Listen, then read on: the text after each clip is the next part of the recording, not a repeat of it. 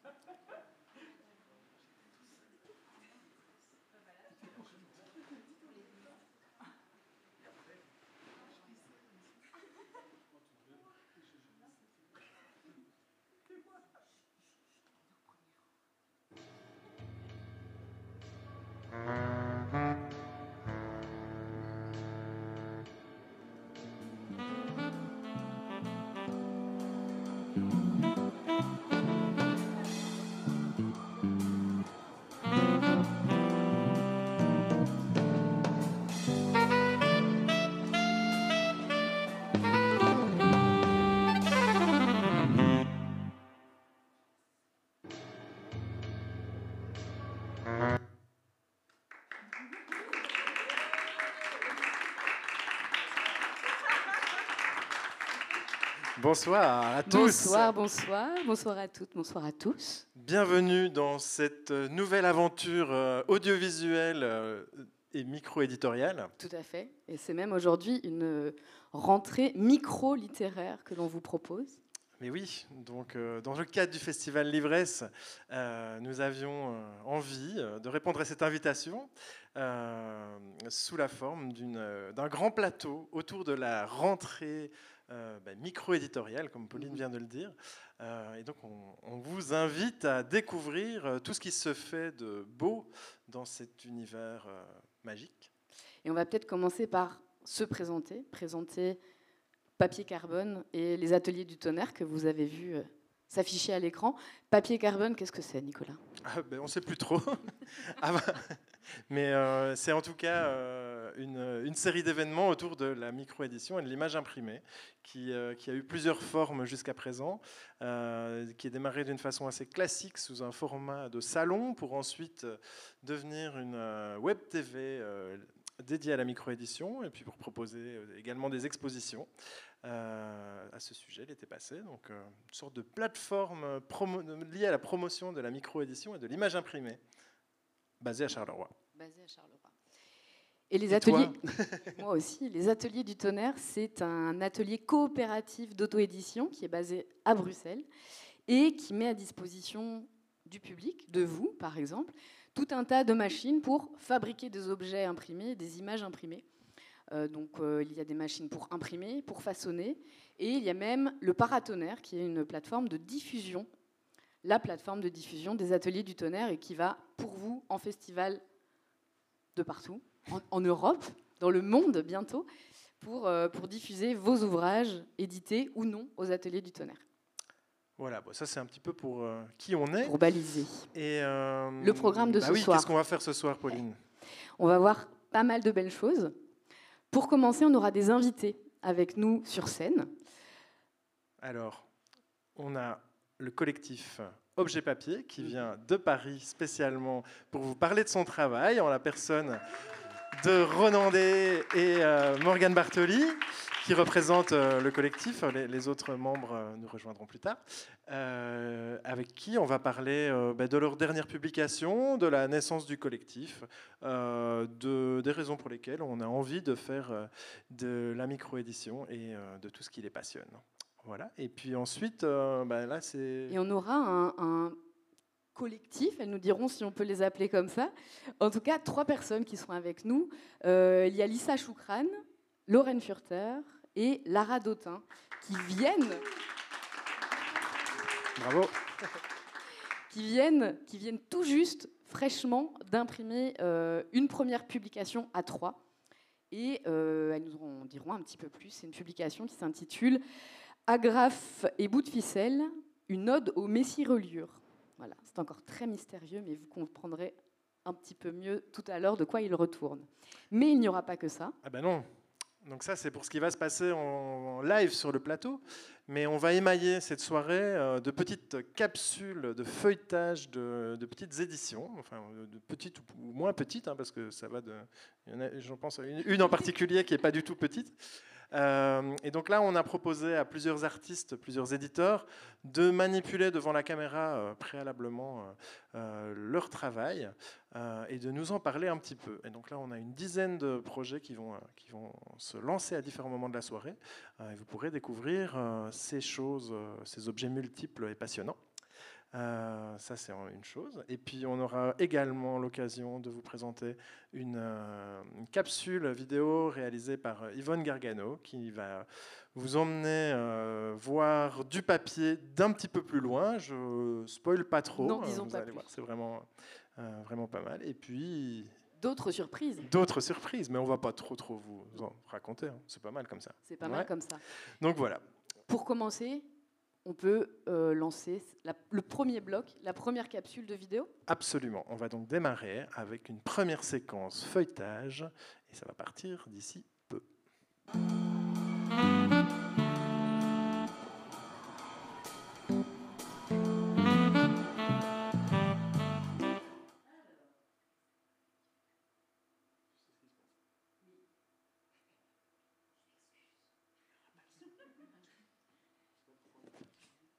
ce sont les aléas.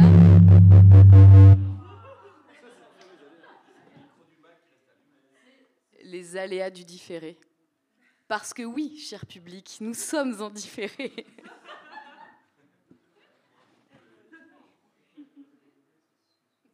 Adolescence. Et euh, en fait, dedans, il y a à chaque fois, c'est un format un peu spécial qui se déplie, et il y a à chaque fois un poster secret caché à l'intérieur. Donc celui-là, c'était le premier euh, numéro de Rasoir, qui s'appelle Mièvre et Bébête.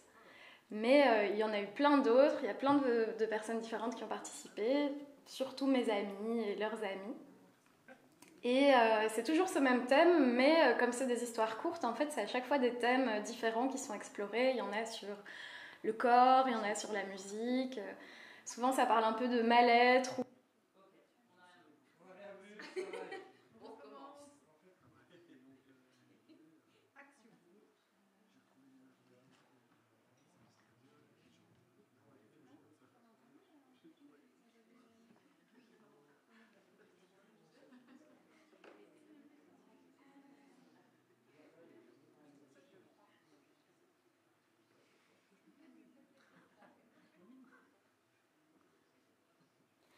Bonjour, aujourd'hui je vais vous présenter Rasoir, qui est un fanzine qui se range dans une boîte.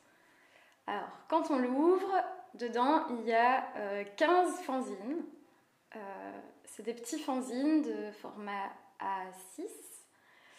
Et euh, c'est dessiné par plein de gens différents à chaque fois qui racontent une courte histoire en 8 pages. Et c'est toujours sur le thème de l'adolescence.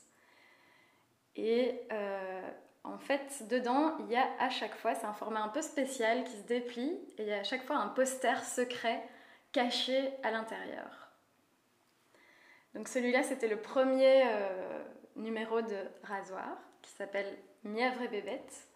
Mais euh, il y en a eu plein d'autres, il y a plein de personnes différentes qui ont participé, surtout mes amis et leurs amis. Et euh, c'est toujours ce même thème, mais euh, comme c'est des histoires courtes, en fait, c'est à chaque fois des thèmes euh, différents qui sont explorés. Il y en a sur le corps, il y en a sur la musique. Souvent, ça parle un peu de mal-être ou de complexe.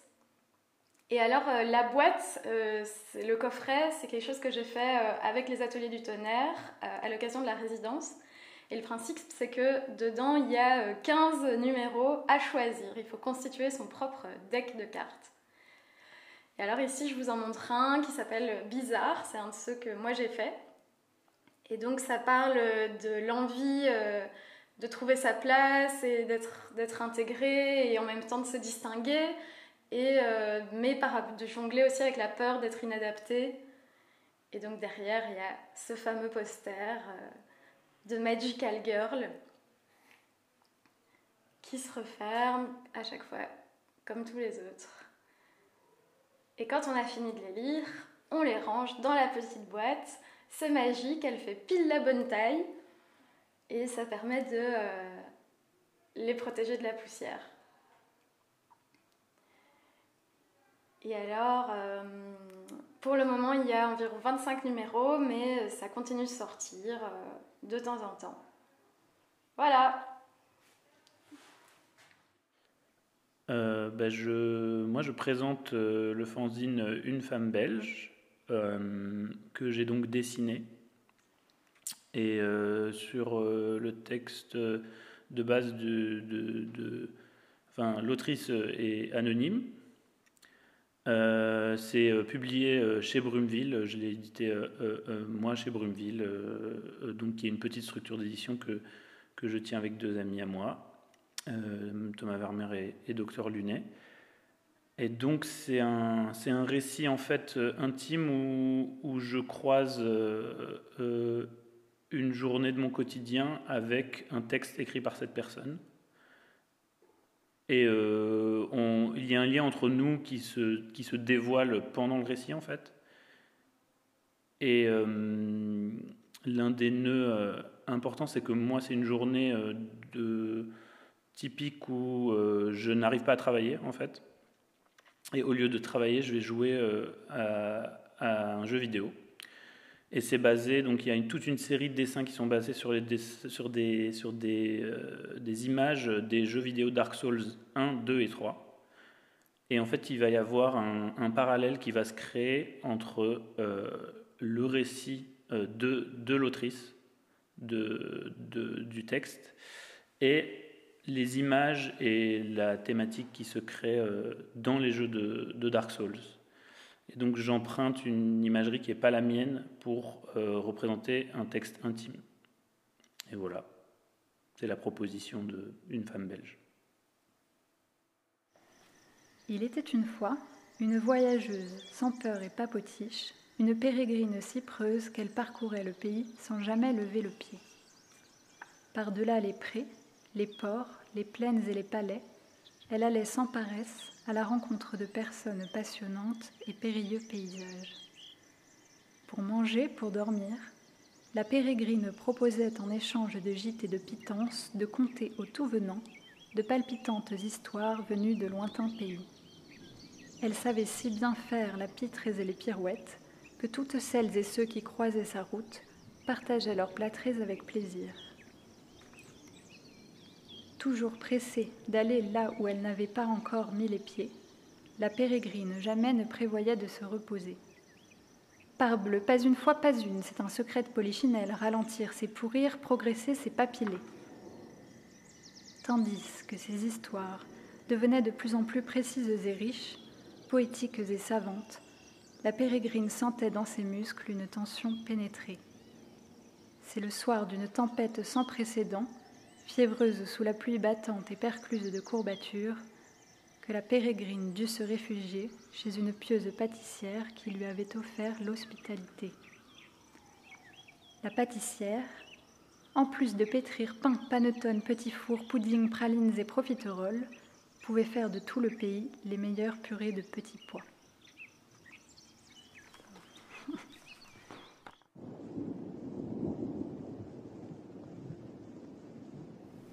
Dans Grisou, on se balade dans la ville et j'y pose mes questions.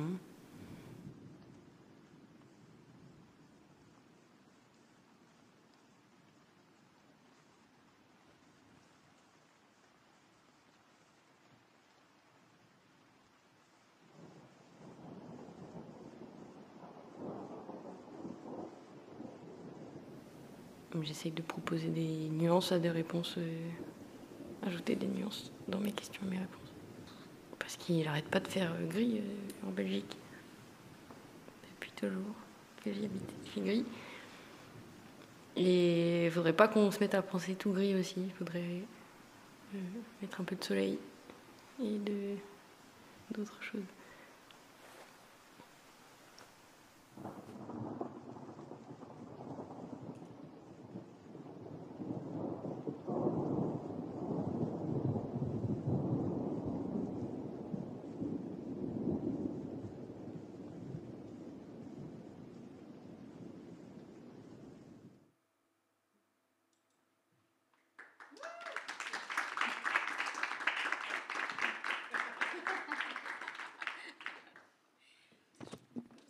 Chorégraphie est presque au point. Alors voilà, désolé pour le petit euh, cafouillage. Euh, les fidèles auditeurs auditrices de TV Carbone auront reconnu nos meilleurs plantages de lancement de vidéos.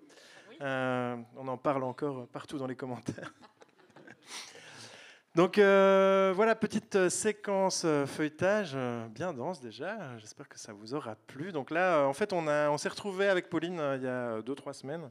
On a fait une après-midi aux ateliers du tonnerre, justement, où on avait euh, convié euh, toutes ces personnes à venir nous, présenter leurs bouquins. C'est toujours un super euh, moment et c'est assez intéressant. Enfin, ce qu'on ce qu'on aime là-dedans aussi, c'est de faire parler des gens qui n'ont pas toujours l'habitude de parler de leur travail, parce que les images et le texte parlent souvent d'eux-mêmes. Et je trouve que c'est assez riche d'avoir un éclairage verbal là-dessus. Voilà. Et puis c'est entre autres ce qu'on aime aussi dans les salons de micro-édition, c'est justement d'être face aux personnes qui viennent de, qui font ces livres-là et ces ouvrages-là, ces publications, et d'avoir leur, euh, de discuter avec tout simplement et d'avoir un peu plus, euh, oui, d'éclairage euh, global sur les objets. Ici, on avait un mélange de gens qui ont vraiment l'habitude de faire de, la, des publications depuis, depuis un moment. Et puis, on a aussi, par exemple, Anouk, dont c'était vraiment.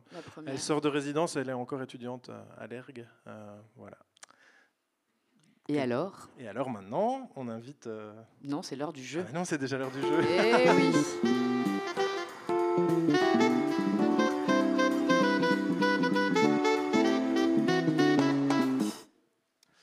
Donc, vous nous connaissez. Pas de soirée sans animation. Et sans cadeau. Et sans cadeau. Pour commencer, est-ce que tout le monde a pris un petit papier en entrant dans la salle à l'entrée? Si ce n'est pas le cas, c'est le moment où jamais d'aller vous en chercher un. Alors. Tout le monde a compris. Tout le monde a compris le dispositif. Mais qu'est-ce qu'on gagne ce soir? Qu'est-ce qu'on gagne? Je ne sais pas. On propose ce soir de gagner les publications que vous voyez à l'écran, notamment celles que vous venez de voir. Donc pour ce premier jeu, on vous propose trois publications à gagner. C'est généreux. Hein. C'est très généreux.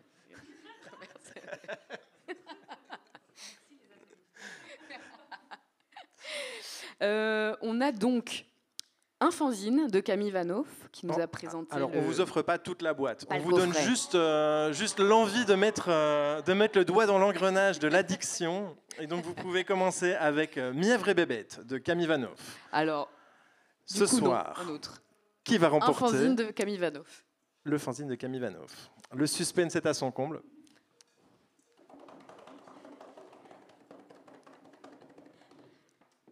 Alors, c'est le numéro 2. 2. Est-ce qu'on a un numéro 2 dans la salle? Pas de numéro 2. Attention. On repioche. Il y en a 50. 44. Incroyable. On va finir par y arriver.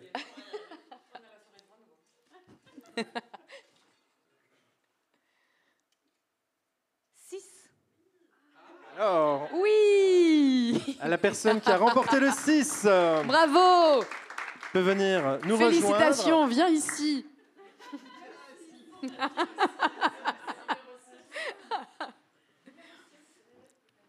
Alors, on propose au gagnant, à la gagnante de euh, poser pour la photo souvenir.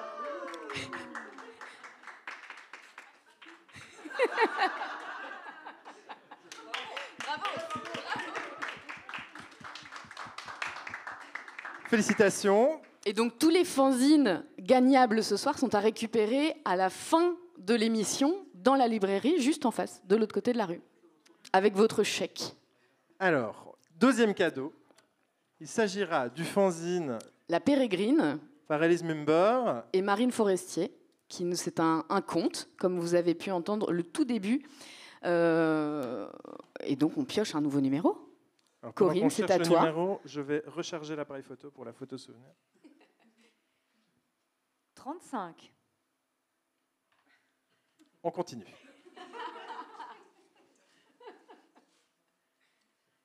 Treize. Oui. Et voilà, nous avons un gagnant.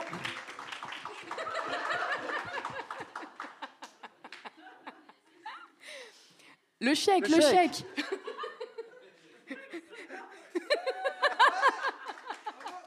Félicitations.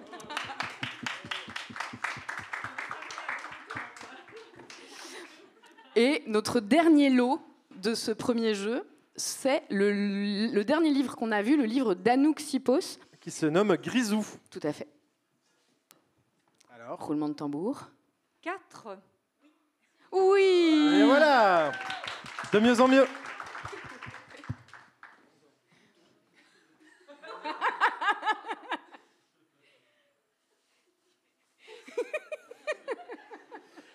Félicitations à tous nos gagnants.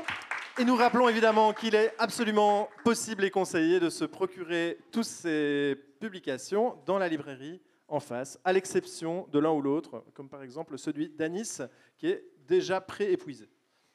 Mais qui reviendra plus tard, peut-être.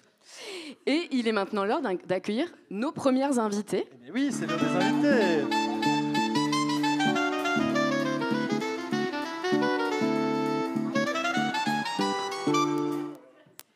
Venez, venez. Enlevez les confettis.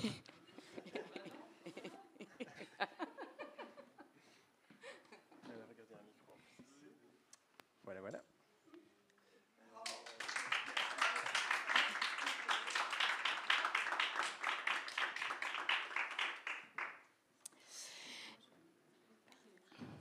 Carrément. Très bien. Oui, tout à fait. Bienvenue. N'oubliez pas de bien parler dans le micro, vu qu'on fait une captation également. Euh, comme ça, on est sûr que nos, ben, euh, notre public en différé pourrait également profiter de vos réponses. Bien noté. Alors, dans l'ordre à ma droite, Lara Dautin, euh, Lisa Choukran et Lorraine Furter. Bonsoir à toutes les trois et merci de nous rejoindre. Je vous présente rapidement Lisa. Tu gravites entre graphisme, écriture. Tu es chercheuse dans le domaine de la reliure. Vous êtes toutes les trois chercheuses en fait. Euh, Lara, tu es graphiste et tu t'intéresses aux pratiques éditoriales en général. Et Lorraine, tu es aussi graphiste et chercheuse en pratique éditoriale.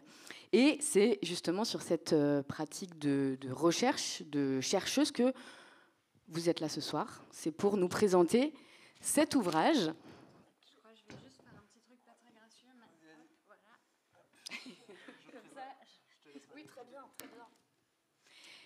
Et donc ça, Agrafe et bout de ficelle, Ode au Messie reliure, c'est un ouvrage que vous venez tout juste, il y a quelques jours presque, de sortir.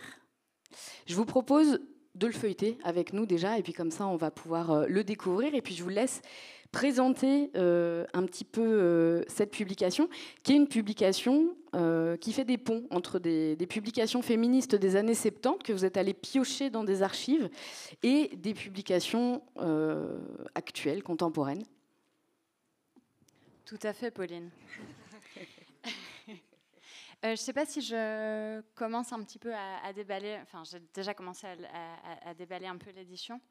Euh, donc en effet, euh, c'est euh, une édition qui, je pense qu'un des trucs les plus importants, vu qu'on on, on vient d'arriver au bout du processus de, fabrication de cet objet, c'est que comme la plupart des objets éditoriaux, je suppose. Euh, mais en tout cas, celui-là particulièrement, c'est un objet qui a beaucoup évolué. Donc à la base, je pense qu'avec Lisa, on s'était dit, ah tiens, on va faire ce truc pendant, deux, enfin, qui va nous durer peut-être à peu près deux semaines. Et finalement, euh, bah, évidemment, six mois après, on était encore en train de faire une X millionième relecture et changer encore la forme pour la dixième fois. Euh, et du coup, ça, je, je crois que c'est assez important. Et le le, titre indique aussi un peu ça, parce qu'on a, on a après euh, ben, aussi beaucoup d'hésitation sur la question du titre, on, a décidé de parler de Messie reliure et aussi de mettre en avant, mais ça on vous en parlera un peu plus en détail, euh, des choses comme les agrafes et des bouts de ficelle. Euh, mais la question de Messie, ce terme euh, qui, finalement se retrouve sur la, couverture, il est à la fois, il, dé, il définit les publications dont on parle, mais il définit aussi pas mal le processus euh, de travail. Euh, et c'est un terme d'ailleurs euh, qui vient en fait d'un texte assez important dans l'histoire du, graphisme et surtout dans l'histoire, dans une histoire, une perspective féministe sur le sur le graphisme. c'est une autrice qui s'appelle Martha Scott Ford qui a écrit un texte qui s'appelle Messy History versus Neat History. C'est assez difficile de traduire en fait en français parce qu'on pourrait dire comme des des histoires, une histoire un peu bordélique. Mais si c'est un, peu bordélique, désordonné, peut-être désordonné. J'aime assez bien en fait désordre. Vous avez un autre On chaotique. avait un chaotique. Hein, c'était pas mal ça aussi.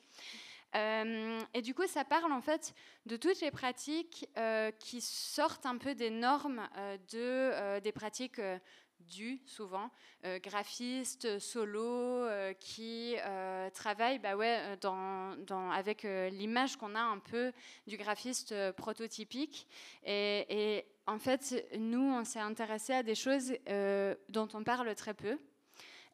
qui souvent sont un peu ouais, oubliées ou parfois qu'on regarde un peu, un peu vite. quoi.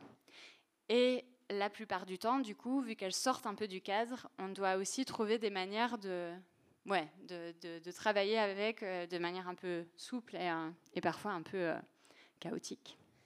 Et alors, la, source de cette publication, ce sont des archives de publications féministes diverses et variées que vous avez pu consulter. Comment ça s'est passé et puis pourquoi vous avez choisi de puiser dans cette banque d'archives? Euh, donc c'est surtout pour les publications plus anciennes, donc des années 70 et voilà. Ça, ça vient surtout de l'archive Rosa, qui est une archive à Bruxelles féministe et une bibliothèque surtout néerlandophone, mais il y a aussi beaucoup d'archives francophones de publications féministes. Et donc euh, le point de départ, ça a surtout été euh, cette banque d'archives-là, où il y a des tas de magnifiques publications qui s'entassent un peu euh, dans, les cartons, qui prennent la poussière et qu'on a voulu mettre en avant et, mettre sur le devant de la scène. Et c'était quoi comme type de publication? Est-ce que c'était déjà des, des, revues, des choses très construites, ou est-ce qu'il y avait aussi des flyers? Est-ce qu'il y avait quelle forme elles pouvaient prendre toutes ces publications-là? Euh, il y a des choses euh, assez variées. Il y a des revues qui ressemblent plutôt en effet à des magazines tels qu'on les connaît, euh, des magazines assez, assez ouais, édités et, et, finis. Et puis il y a vraiment des choses plus petites, comme en effet des flyers qui sont rangés dans des toutes petites enveloppes.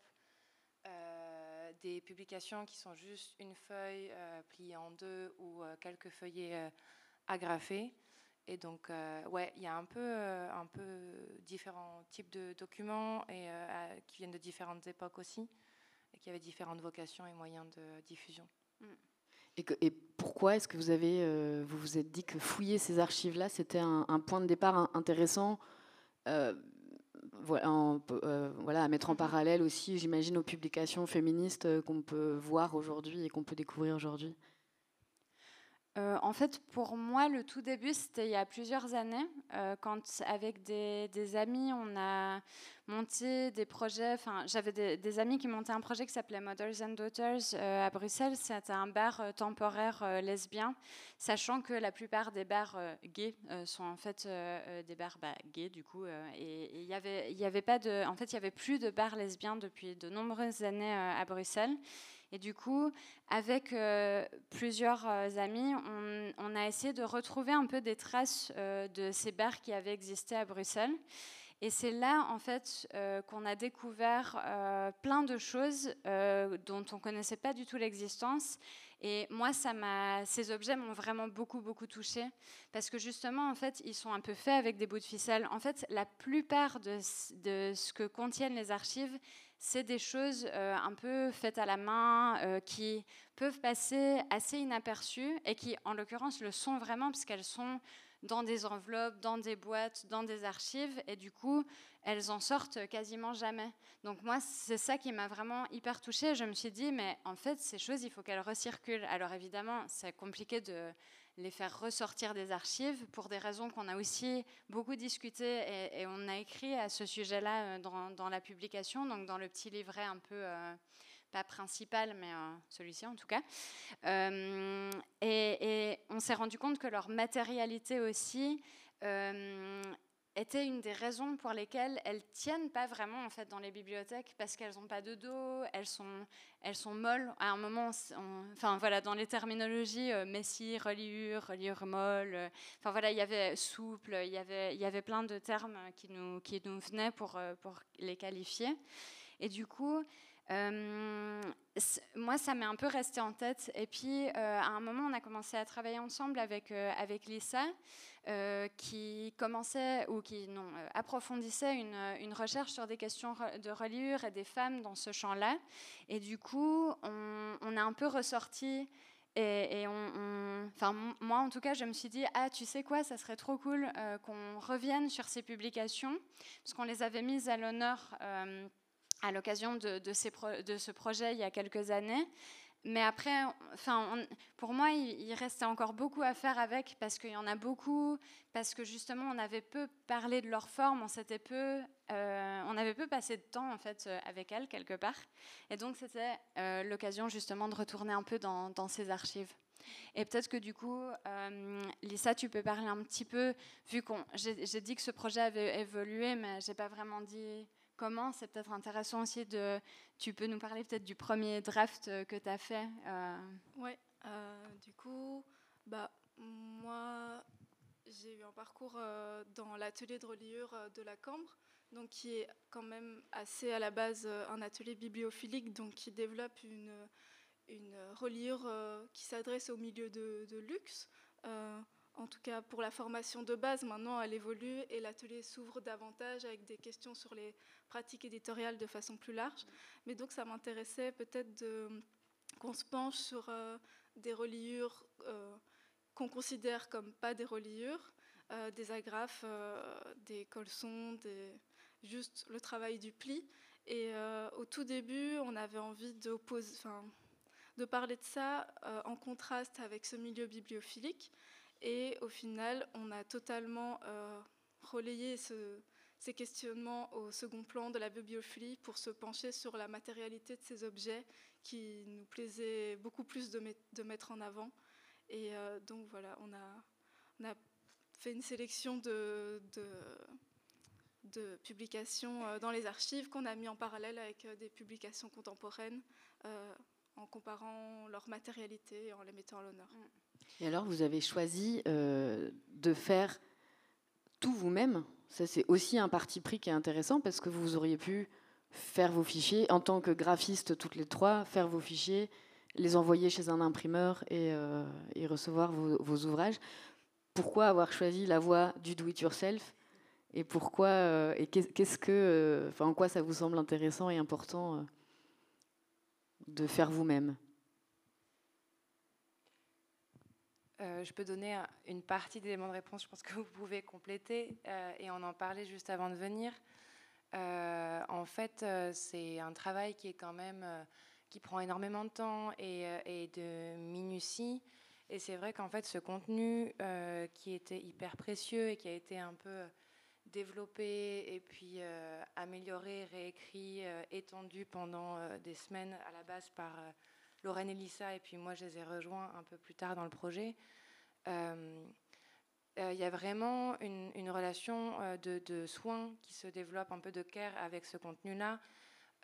et en fait, c'est quelque chose ouais, qui était, je pense, important pour nous de pouvoir finaliser l'objet jusqu'au bout et puis jusque dans les derniers détails, vraiment lui apporter ouais, tout, le, tout le soin et tout l'amour qu'on avait envie de lui donner et puis qu'on avait envie de donner aussi aux personnes qui vont euh, le recevoir, parce que c'est vraiment des contenus qui, qui le méritent, euh, je pense. Et d'ailleurs, vous avez, il y a plusieurs facsimilés dans le dans le dans l'ouvrage. Je vais vous laisser définir facsimilé pour que tout le monde bien, euh, pour que tout le monde comprenne bien. Mais le fait de le fait de proposer ces facsimilés ces facsimilés là, c'était aussi pour, j'imagine, re-rendre visible, rendre visible à nouveau ces archives qui sont dans des cartons et qui sont difficilement euh, accessibles en fait autrement euh, à, nos yeux. Oui, totalement. bah, le facsimilé, en fait, c'est une reproduction, quoi. C'est un, faux, mais qui, est, qui reste assez proche de l'original.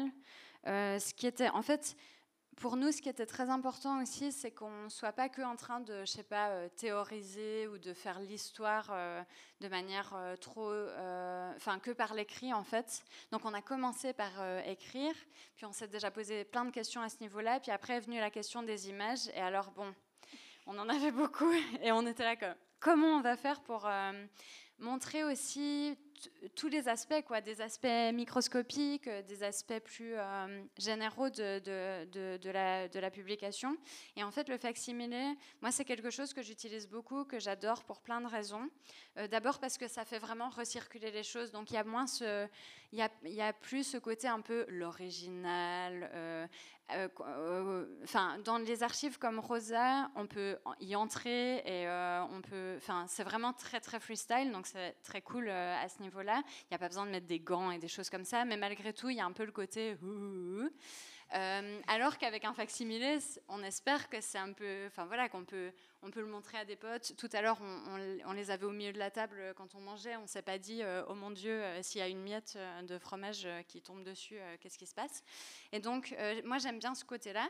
Et puis, j'aime bien aussi le fait que ça, permet au document de parler par lui-même et, de pas que imposer un espèce de discours sur la chose. Et donc, ça permet aussi aux personnes qui sont en train de, découvrir ces documents, euh, bah de, lire en fait ce qu'il y a dedans. Donc par exemple, ça c'est un des facsimilés qu'on a fait, c'est une des pages euh, d'une de, ces éditions, euh, Bécassine en lutte. Elles ont toujours des titres très très euh, fun. Et, en fait, ce, qui est super, parce que, bon, voilà, par exemple, ça c'est la petite carte qui représente l'édition. Euh, mais vu qu'on l'a imprimé en réseau, nous-mêmes, un peu en mode quand même euh, amatrice, hein, euh, même totalement, c'est très très assumé. On en a fait un petit descriptif, mais bon voilà, enfin ça montre pas tous les détails. Et ce qui est vraiment frappant en fait quand on regarde ici, c'est qu'il y a vraiment des espèces de je sais pas, des interventions manuelles, comme si c'était une version euh, encore en cours euh, d'editing, quoi. Désolée si je, tremble, j'essaye de à la fois me tenir moi-même euh, et de tenir le truc et de tenir le micro et de parler en même temps. donc voilà, enfin, je sais pas, pour moi, il y a un truc qui nous rapproche en fait des des, objets et je, trouve que c'est une technique assez, euh, assez chouette en fait et ça permet un peu de, de gérer ce truc de zoom et dézoom euh, euh, voilà. Ce qui est gai aussi je trouve c'est qu'on voit du coup vraiment des morceaux de contenu de l'intérieur parce qu'il y a beaucoup de livres sur le fanzine où on voit que des couvertures où on peut pas lire un article en fait qui est dedans ou, et c'est super important parce que Ouais, ça permet de, voir le ton, comment les personnes elles se présentent elles-mêmes. Alors bon, on a dû un peu euh, se, parce que sinon le, truc aurait fait, enfin parce que si on avait vraiment suivi nos désirs, on aurait mis des facsimilés de tout dedans et euh, mais donc on a fait une, on a fait une, sélection et en même temps, je pense que c'est aussi une, promesse ou des pistes euh, à suivre pour le futur et pour faire d'autres, euh, pour réactiver encore euh, ces, objets. En tout cas, moi, je le vois toujours comme ça. Je me dis, trop chouette, est-ce qu'il y a quelqu'un qui va découvrir une des publications, qui va tomber un peu amoureuse, comme moi, je suis tombée un peu amoureuse de, certaines, de, certains de ces objets. Et puis, ça va... Ouais. Ça va essaimer. Et alors, on, apprend en lisant le, petit, euh, le petit fascicule qui est devant toi qu'il euh, y a de nombreuses publications dans les années 70 qui étaient, euh, qui étaient faites, qui étaient réalisées, pensées, produites en non-mixité. Vous avez donc fait la même chose, vous, vous les avez, vous avez travaillé, créé et produit en non-mixité. Est-ce que pour vous c'était un choix ou est-ce que ça s'est simplement fait comme ça? Et puis, quel et voilà, est-ce que, ça vous, est-ce que vous, ça, ça, vous paraît important? Et quel, quel, regard vous portez sur ces collectifs non mixtes euh, des, décennies passées? Bah, Oui, c'était un choix et un non-choix. Enfin, juste, euh, on l'a fait, mais on l'aurait peut-être choisi si on avait eu à, le faire. Et euh, bah oui, c'est vraiment, on se place dans la lignée de ces collectifs en non-mixité, mais je pense que ça fait vraiment sens de retrouver un safe place dans nos pratiques et, euh, et oui, de pouvoir euh, y, mettre tout le care euh, aussi pour leur faire honneur. Et peut-être aussi historiquement, parce qu'on en parlait tout à l'heure, puis c'est vraiment le travail que, que Lisa a effectué par rapport à, ne serait-ce que rien que dans l'atelier de la Cambre, etc. Enfin, il y a des, y a des zones en fait, euh, et des, enfin, dans le métier, euh, dans les métiers du livre, il y a des endroits qui étaient vraiment euh, uniquement réalisées, enfin des, des, parties du travail qui étaient vraiment uniquement réalisées par des hommes et parfois ça posait des limites en fait par rapport à certains contenus qui pouvaient pas être imprimés ou juste enfin, par rapport à, tu parlais de, safe space, donc un espace où on se sent assez sécure pour pouvoir développer un projet. Et on a réalisé en, se renseignant, en lisant des textes. Euh, euh, et ça, c'est. Tu disais tout à l'heure qu'on pourrait peut-être juste euh, lire cet extrait. Tu parlais de celui de voix off, hein, euh, celui qui dit en fait, euh, donc un petit extrait qui, dit en fait que par rapport à, la revue, une revue Vlasta, qui était éditée celle-là pour le coup en, France, je suis fière qu'il ait, ait été réalisé de la conception jusqu'à la fin, entre parenthèses, sauf la reliure, par des femmes, des amis. Et du coup, ça nous frappait que, en effet, dans tous les colophons qu'on arrivait à trouver, ou des espèces de proto-colophons, parce que bon, quand c'est du DIY, euh, il n'y a pas forcément un colophon, euh, on parlait jamais de reliure, et ça c'est un truc qui nous frappait. Et c'est peut-être soit quand la reliure est mentionnée, c'est pas fait par des femmes, soit la reliure n'est même pas mentionnée parce qu'elle n'est même pas considérée et du coup, on trouvait que c'était important en fait de se dire mais non, en fait, ces reliures, c'est à chaque fois elles sont, elles sont inventives, même si c'est euh, décidé de où est-ce qu'on va mettre la greffe, mais elles sont magnifiques en fait. Et c'est aussi ça qui nous a donné envie de faire un travail particulier sur notre colophon, je pense, euh, qu'on peut peut-être montrer. En fait, dans cette idée aussi de, euh, qui, qui, qui, suit un peu ce truc de faire tout de A à Z jusqu'au bout. Par exemple, les choix typographiques allaient aussi dans ce sens-là. Euh, donc on a choisi, ouais, je pense que tu peux le mettre un peu plus bas. ouais, un peu plus haut. très bien. C'est bien. Ouais. Euh, on a choisi que des caractères typographiques dessinés euh, par des femmes.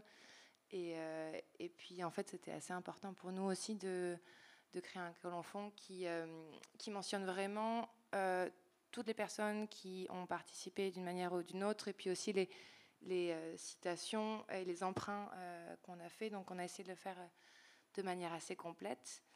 Et aussi, il y a une petite particularité, c'est qu'on a laissé un espace qui est customisable parce qu'on avait cette volonté aussi de, pour la, la, reliure et le façonnage de faire des sessions collectives.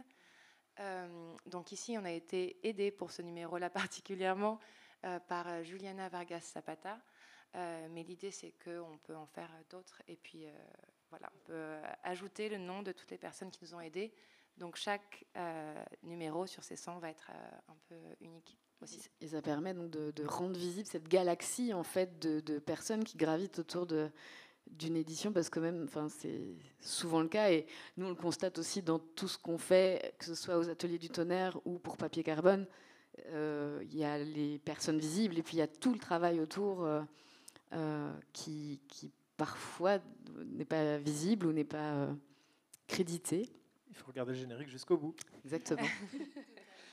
Ah ouais, et puis jusque dans les emprunts formels, le petit encadré là, avec les, euh, les trois silhouettes, c'est des, des, choses qu'on a trouvées aussi dans des différents zines ou, ou, éditions. Ouais, c'est bon. Euh, et, pour nous, c'était important de mettre à l'honneur ces formes-là, mais aussi de vraiment les créditer et pas faire comme si euh, elles venaient nulle part, nulle part et de pas les réutiliser juste, euh, juste comme ça. Mm. Mais et puis je trouve, alors c'est donc particulièrement dans, le livret, tout au long du livret, il y a beaucoup de ponts qui sont faits avec des, des collectives et des, des revues contemporaines. là, je pense en vrac aux ateliers téméraires, à Gaze Magazine, à Censored Magazine. Et, et voilà, et enfin, du coup, vous créez aussi euh, des ponts entre des archives oubliées, en fait, pour plein de choses, des collectifs qui n'existent plus, et, des, euh, et des collectives actuelles qui reproduisent au final les mêmes systèmes d'organisation et les mêmes, euh, et les mêmes, oui, les mêmes organisations. Ouais, je pense que ça, c'est aussi hyper important, c'est que Parfois, mais un peu, je pense que c'est parce que le archive, ça fait un peu euh, vieux truc poussiéreux ou truc d'expert euh, ou, je sais pas, quelque chose qu'on ne peut pas trop toucher. Et, euh, et pour moi, c'est vraiment important cette dimension justement d'activation, de, que les archives, en fait, elles peuvent, elles peuvent nous nourrir. Ou, et puis parfois, il y a un peu le côté surtout quand on bosse sur des questions féministes, en fait, il y a un peu le côté d'avoir l'impression qu'on réinvente la, rue, la roue et beaucoup de choses ont évolué, mais en même temps, parfois, on relit des trucs et on est là, euh, ok, d'accord. Donc, euh, c'était un peu, il y avait des questions qui étaient très similaires et aussi des solutions qui sont trouvées. Donc, moi, c'est pour ça aussi que je trouve que c'est intéressant de recirculer ces objets, c'est parce que ça permet de faire un peu le point, mais aussi parfois d'apprendre des trucs hyper utiles et, hyper, euh, je sais pas, inspirants. et très actuels, même si c'est des choses qui datent de plusieurs décennies. Ouais, ouais, totalement. C'était quelque chose de très frappant, moi, dans les archives, de à quel point les les, problématiques euh, qui sont mentionnées dans les années 70 sont tellement toujours actuelles et où il y avait déjà des femmes qui écrivaient mm. dessus. Et puis, euh, et puis ouais, c'est euh, par exemple les questions de non-mixité aussi. Enfin, on se rend compte qu'en effet, ça n'a rien de, nouveau. Et elle se pose déjà la question de la cohérence de le faire ou non, de comment on fait, de, dans quels espaces. Enfin, voilà. Et aussi les sessions collectives et euh, ce choix de forme DIY, donc de ne pas fournir ça à un imprimeur pour avoir notre objet. on se disait, mais ça prend tellement de temps, mais je pense que ça nous permet aussi de mesurer le poids du travail qui a été réalisé par toutes ces collectives euh, dont, on hérite euh, encore des archives.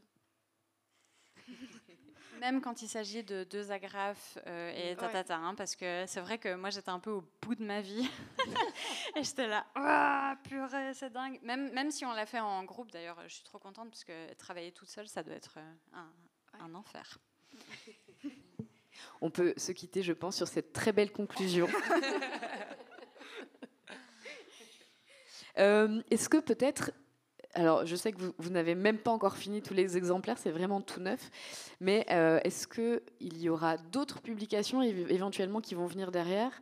Ou euh, vous pouvez aussi peut-être euh, nous rappeler où se trouvent les archives Rosa pour celles et ceux dans la salle qui voudraient s'emparer de ces archives-là et elles eux-mêmes faire des, faire des choses? Tu te souviens du nom de la rue? Vous vous souvenez? Non, pas du tout. c'est à Bruxelles. Ok. Euh, oui, c'est dans le centre, euh, à Bruxelles, euh, pas très loin de l'arrêt à métier de tram. Euh, non, mais c'est très, très accessible et euh, c'est vrai que, bah, en fait, tout ça, ça donne, ça donne super envie. Donc, euh, bien sûr qu'il y aura d'autres éditions, je pense. Après, à voir, enfin, sous quelle forme, d'où ça, vient. De la recherche, potentiellement. Ouais. bah oui, parce que les salles continuent une trajectoire de, de recherche. Euh, en fait, on, est toutes dans des, trajectoires euh, où on mêle un peu graphisme et, recherche et on se nourrit de ça. Et donc, ça va un peu dans, tous les sens. Du coup, euh, oui. après, c'est clair que ça demande en effet beaucoup de temps. et le faire en DIY, ben, ça suppose aussi justement de ne pas forcément avoir des ressources économiques forcément pour, pour le faire. Donc, il faut toujours trouver aussi un équilibre. donc, voilà acheter nos éditions. Non, en vrai, franchement, euh, ça, ça change pas grand. Enfin, c'est un peu symbolique. Voilà, par exemple, on s'est posé la question du prix. Euh, donc, euh, à la base, on voulait même le mettre à moins de 5 euros. Finalement, on l'a mis à 5 euros. Et quand on était en train de quand même enfin voilà, de, faire ce travail merveilleux euh, qui prend quand même pas mal d'énergie.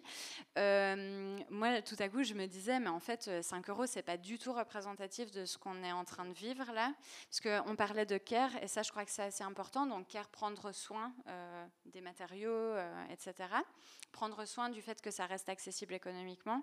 Mais il y a des moments où moi j'avais l'impression que je prenais pas trop soin de moi en fait. Mais ça c'est aussi parce qu'on était trop excités, on voulait à la fois euh, corriger ça et ajouter ça et ajouter ce facsimilé et en même temps on voulait être prête pour l'invitation que vous nous aviez faite. Donc voilà, bref. Euh, donc c'est un peu trouver un équilibre comme ça euh, entre, entre tout ça qui est important. Je crois qu'encore une fois, et après on arrête. Mais c'est quelque chose qui a aussi rien de nouveau parce que c'est quelque chose qui est très très visible dans certaines des publications qu'on a vues dans les archives où il y a ces fameux protocoles au fond ou ours euh, qui, euh, euh, qui disent qu'en fait c'est que des femmes qui en général sont même pas formées spécialement pour ça et qui en fait le font sur leur temps libre. Et, et puis il y a aussi l'exemple de l'imprimerie Wauf qui était une imprimerie uniquement féminine et féministe à Paris et où en fait elles parlent de leur travail, elles étaient complètement euh, débordées. Je pense qu'il n'y avait pas beaucoup de, de, care pour elles-mêmes, de self-care, parce qu'elles étaient tellement portées par ce qu'elles font. Alors, c'est important de, de, prendre soin de soi aussi, mais, mais je crois que c'est des choses qui sont euh, en général pas très valorisées et, euh, donc euh, c'est vrai qu'il faut un peu les faire comme ça en do it yourself, en, un peu sur le côté, en un peu. On rebondit sur la discussion d'hier, l'axe liberté, auto-exploitation. Exactement. Et c'est toujours la difficulté de, de, travailler à plusieurs, de travailler en collectif, c'est toujours de trouver l'équilibre qui va à tout le monde et qui fait qu'il y a un fonctionnement global qui, qui fonctionne aussi. Quoi. Et nous n'aurons malheureusement pas de réponse à ces questions parce qu'il n'y en a pas réellement finalement. Mais du coup, en tout cas, merci d'organiser ce genre de moment euh, parce que, en fait, je ne crois pas qu'il y a une réponse, mais il y a plein de petites réponses. Donc, si on, se retrouve et qu'on se dit, ok, ben ça, par exemple, euh, ça a bien marché, ça, ça a moins bien marché, on peut, j'espère quand même qu'on peut apprendre des expériences euh, des, des différentes personnes qui font de l'auto-édition. Donc, ouais, vraiment, merci beaucoup. Merci. À Merci. Merci. beaucoup. Euh, on laisse tout ça en désordre ou euh, On va, euh, oui, tu peux laisser comme ça, et puis on va replier. Est-ce qu'il y a peut-être des questions dans la salle Ou des remarques. Ou des remarques, ou des rebondissements Non, c'était limpide. Formidable. Eh bien, merci de toute façon. merci bah, voilà, La discussion continue en off après, si vous le désirez.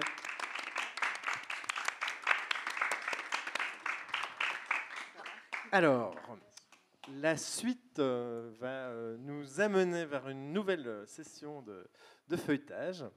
Euh, donc, on attend le lancement.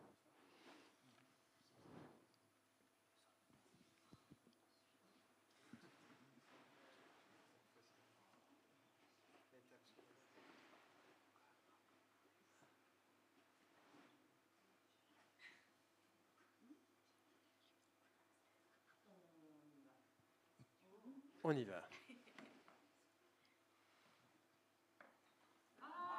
Ah ben on n'y va pas.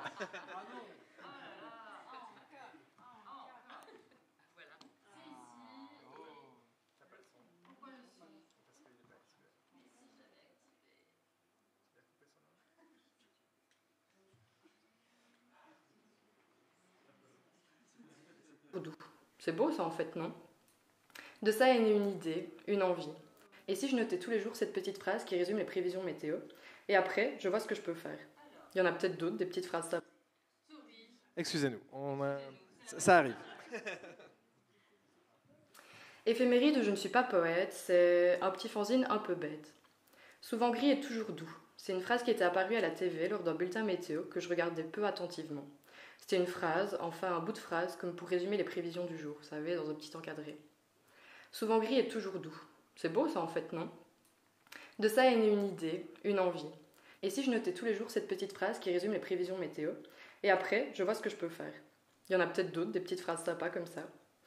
Donc pendant deux mois, j'ai noté chaque jour ces phrases, ou bout de phrases, du bulletin météo du midi et celui du soir. Et après, quand j'ai décidé que j'en avais assez, j'ai écrit éphéméride. En sélectionnant certaines phrases, en les répétant, en jouant avec ce que j'avais récolté, de façon à créer un truc joli, juste un truc joli. Et donc naît ce fanzine, édité aux éditions du collectif Piper, imprimé en 15 exemplaires et relié à la machine à coudre.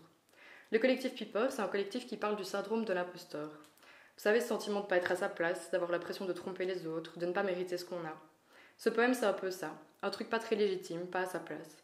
C'est pas vraiment un poème, ce sont que des prévisions météo après tout. Quand je parle de grisaille persistante, je parle vraiment de grisaille persistante, ce n'est pas une métaphore pour un sentiment. Mais après tout, pourquoi pas? Pourquoi ne pas créer ce qu'on a? Et si la signification vient après, est-ce que c'est grave? Est-ce qu'on a vraiment besoin de grandes théories, de grandes réflexions pour créer quelque chose? L'important, après tout, ce n'est pas de créer. L'idée, c'était aussi un peu de questionner la légitimité. Mon édition est la réinterprétation du jeu de Scope, le jeu de cartes sicilien avec lequel j'ai joué toute mon enfance, avec mes grands-parents, avec ma famille, les après-midi ou pendant les fêtes.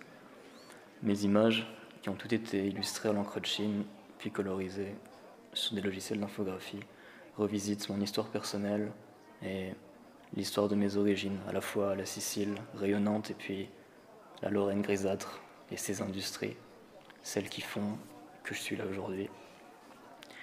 Hmm, mon édition est accompagnée d'un petit dépliant coupé et plié à la main, dans lequel je raconte mes recherches sur les cartes traditionnelles, les cartes siciliennes, celles qui m'ont inspiré et celles qui ont bercé toute mon enfance. Je vous invite à vous perdre un petit peu dedans et dans leur signification. Peut-être que ça vous donnera une clé pour réinterpréter les miennes, mais ça je peux pas trop en dire. Évidemment, pour ceux qui connaissent pas les règles, j'ai aussi préparé quelques petites notices avec les règles de la scopa et de la briscola qui sont les deux jeux les plus célèbres et les plus pratiqués. Cette édition, c'est comme un livre, un livre d'images, mais qui est décousu, qui n'est pas relié et qui se raconte de façon aléatoire tout en se mêlant au jeu. Los libros que algún día llegarán presenta una residencia en bosques de papel. La selva. La puerta de la selva es una cortina de agua. Una vez que entras, nada se seca, ni siquiera lo que uno siente. Todo está vivo, inclusive lo que muere da vida. Todo habla, no existe el tiempo. Todo pasa rápido lento, pero denso. En la selva encuentras soledad sin paredes, pero nunca estás realmente solo. El taller. En la selva amazónica del Perú, en Tarapoto, hay un taller. Bosques de papel. El taller lo sostiene un grupo de mujeres del caserío del Progreso. Joyce, Vidalina, Grisélida, Araceli y Elvia. En el taller Hacen papel artesanal a base de papel reciclado y varias fibras vegetales. Con el papel, entre otras cosas, hacen cuadernos donde a veces imprimen hojas de árboles y plantas que se encuentran en la selva alrededor del taller. Yo fui al taller a hacer una residencia, donde pasé varias semanas intentando dibujar con papel y descubriendo la selva.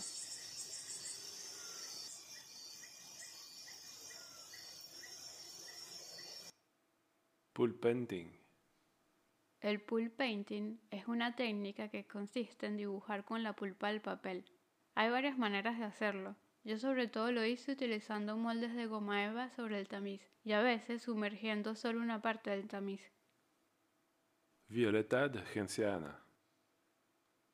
En el taller utilizan la violeta genciana para teñir el papel. La violeta genciana es un pigmento que viene de la flor de genciana. La primera prueba con genciana no toma en cuenta que una vez que la pulpa se seca, el color pierde brillo y se vuelve mucho más clarito.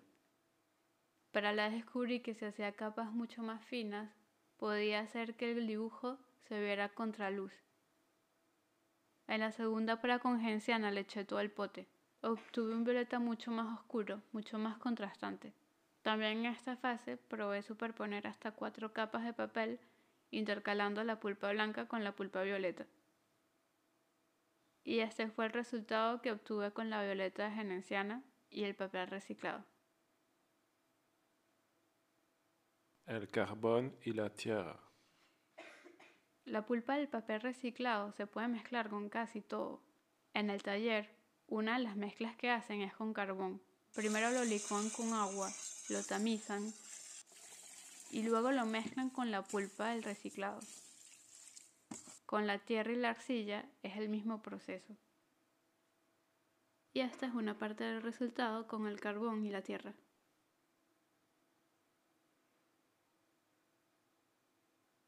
Pulpas de fibra vegetal. Uno de los papeles que más se produce en el taller es el del plátano. Una vez que el árbol da frutos, no vuelve a dar más. Entonces cortan el tronco y con eso hacen el papel.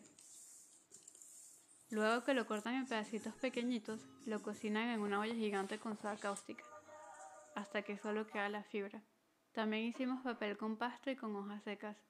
El papel de hojas secas era la primera vez que lo hacían en el taller y no funcionó, porque en la hoja seca hay muy poca fibra, entonces se volvía muy harinosa, tapaba el tamiz y no dejaba pasar el agua. Para poder usarla y hacer papel, tuve que mezclarla con otras fibras. pulp painting con fibra vegetal. Una vez que hice todas las pulpas vegetales y el reciclado, decidí cambiar de formato y hacer nuevos moldes, con nuevas formas, inspirados en mis dibujos de la selva donde solo dibujé gotas y el río. También decidí utilizar las pulpas conservando su color natural y mezclarlas unas con otras para ver los contrastes que podía obtener cuando superponía una fibra con otra. Y este es el resultado por ahora de mi investigación del pulp painting en bosques de papel. Hasta la próxima.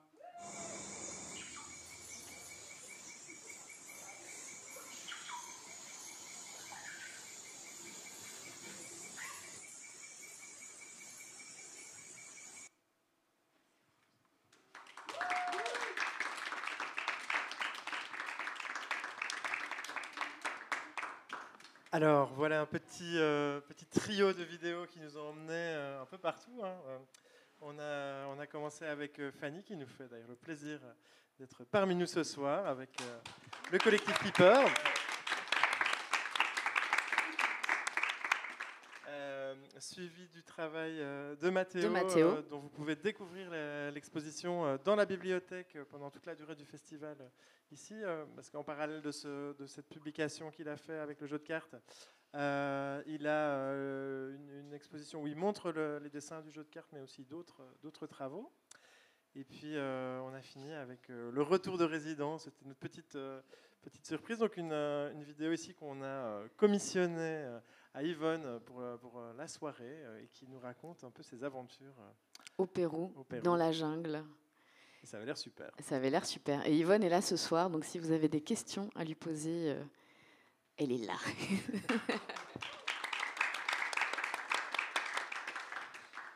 Est-ce qu'on ferait pas gagner des trucs? Oh si, oh si.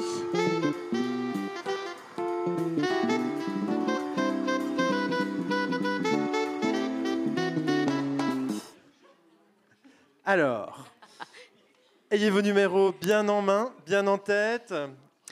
On vous propose de gagner un éphéméride de Fanny, un des livres que l'on vient de voir à l'écran. Suspense. Alors, Corinne. premier numéro, 21. pas de 21. 25. Pas de 25. Dommage qu'il n'y ait pas 50 personnes dans le public. 30. Oui Et on a un gagnant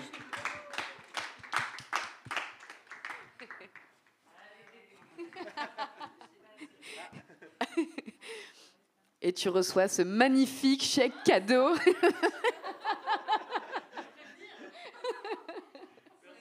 Félicitations. Alors, on a ensuite euh, un exemplaire du jeu, Du de, jeu de cartes de. Mathéo. Ah, attention, il y a des participants de dernière minute. Peut-être une gagnante. Alors, quel est le numéro? 49. Le 49. 46. 18. N'hésitez pas à crier suspense. bingo. hein. 29. 39. 32. Quel suspense. 9. Oui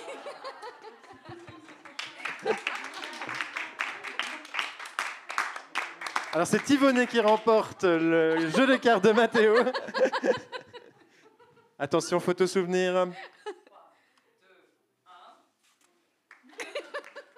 Félicitations. Donc, euh, pour rappel, les prix sont à emporter en face à la librairie de l'ivresse qui reste ouverte durant encore un bon moment.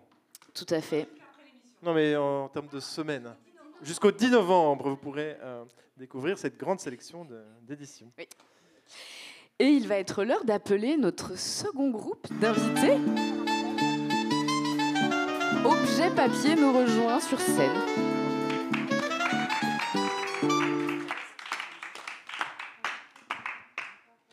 Alors, on fait un petit peu de place sur la table. On ressort les autres éditions. Et on accueille sur scène euh, donc, euh, un, heureux gagnant déjà. Un, un heureux gagnant. euh, en la personne de Ronan Dehé et Morgane Bartoli du collectif Objet Papier. Euh, Juliette Bernachot est dans le public.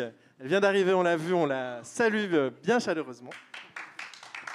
Elle peut nous rejoindre sur scène. Si elle désire euh, se joindre à nous, elle est la bienvenue. Elle peut aussi profiter euh, de la soirée confortablement parmi le public. Alors, je cherche mes notes parce qu'on a un petit peu foutu le bazar ici pour être poli. Voilà, voilà.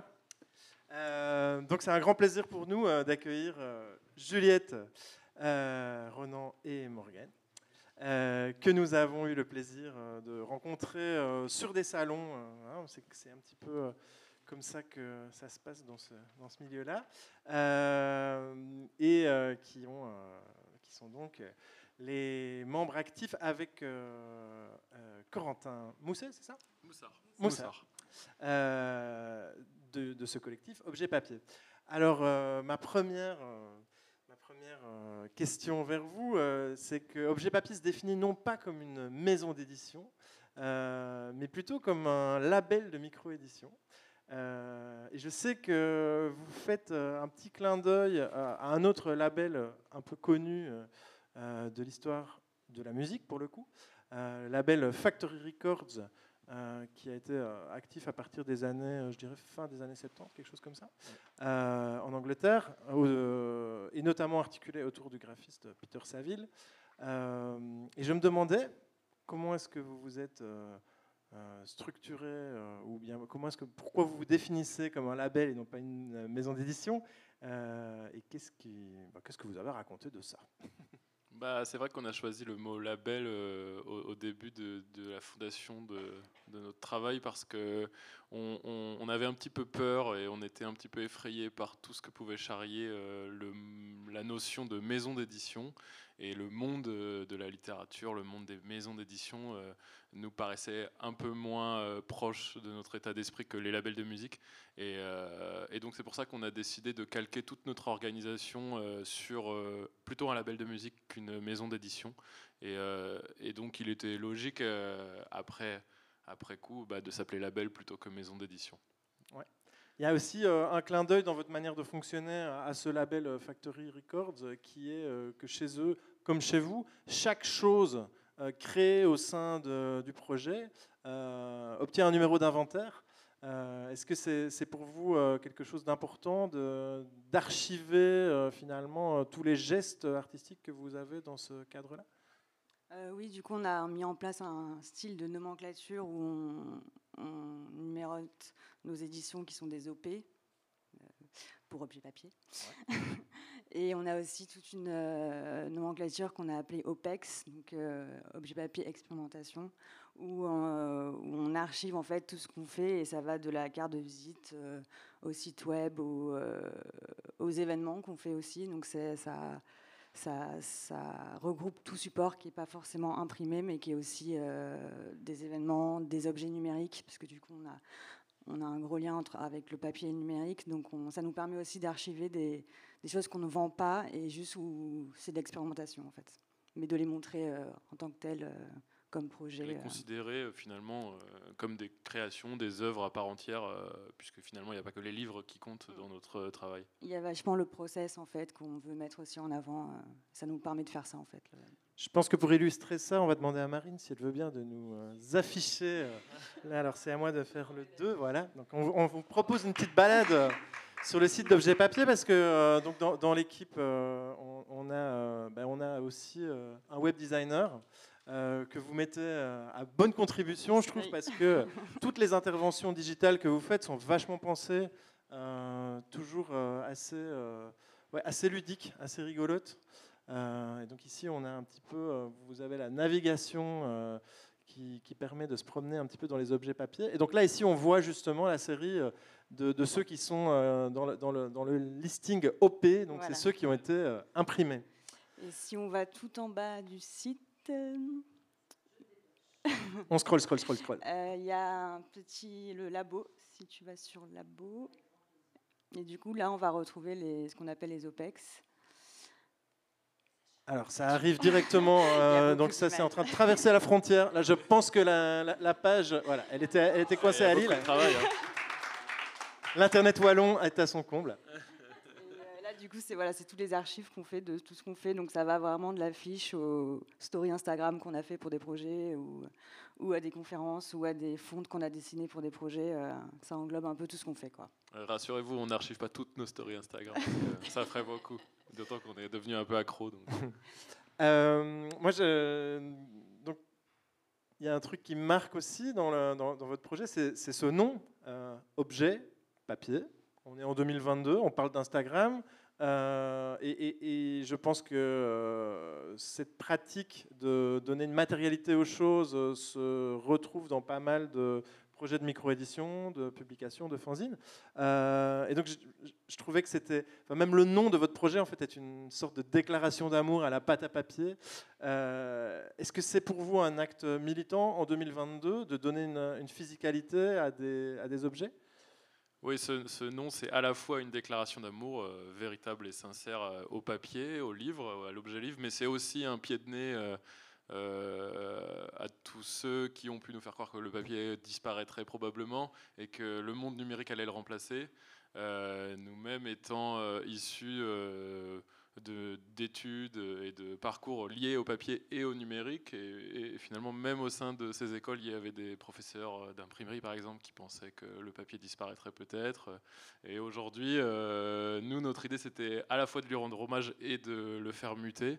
Euh, L'objet livre, à notre sens, est un, objet euh, finalement pérenne et, ultime, un petit peu.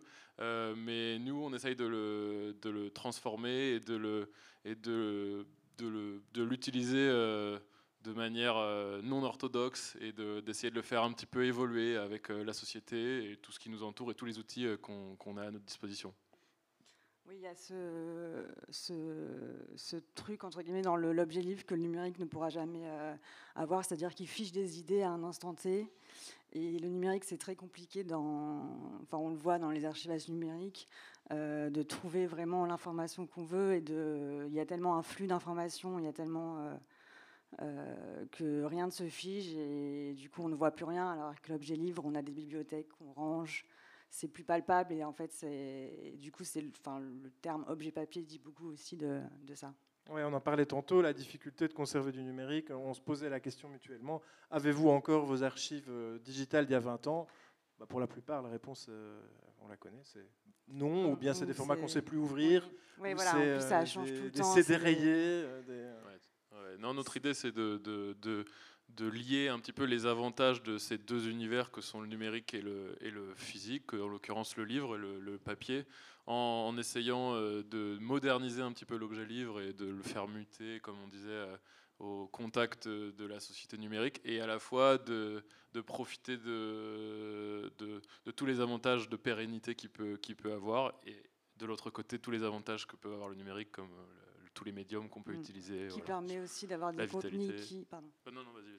Qui permet d'avoir des contenus qui sont aussi plus dynamiques que Ouais. ce qu'on peut avoir avec euh, Bah, je vous propose peut-être, je me permets de, Ouais. de t'interrompre par rapport à ça, mais je pense que ça pourrait être intéressant que vous nous guidiez pour qu'on aille voir euh, le- la partie euh, consacrée à la performance sur votre site web.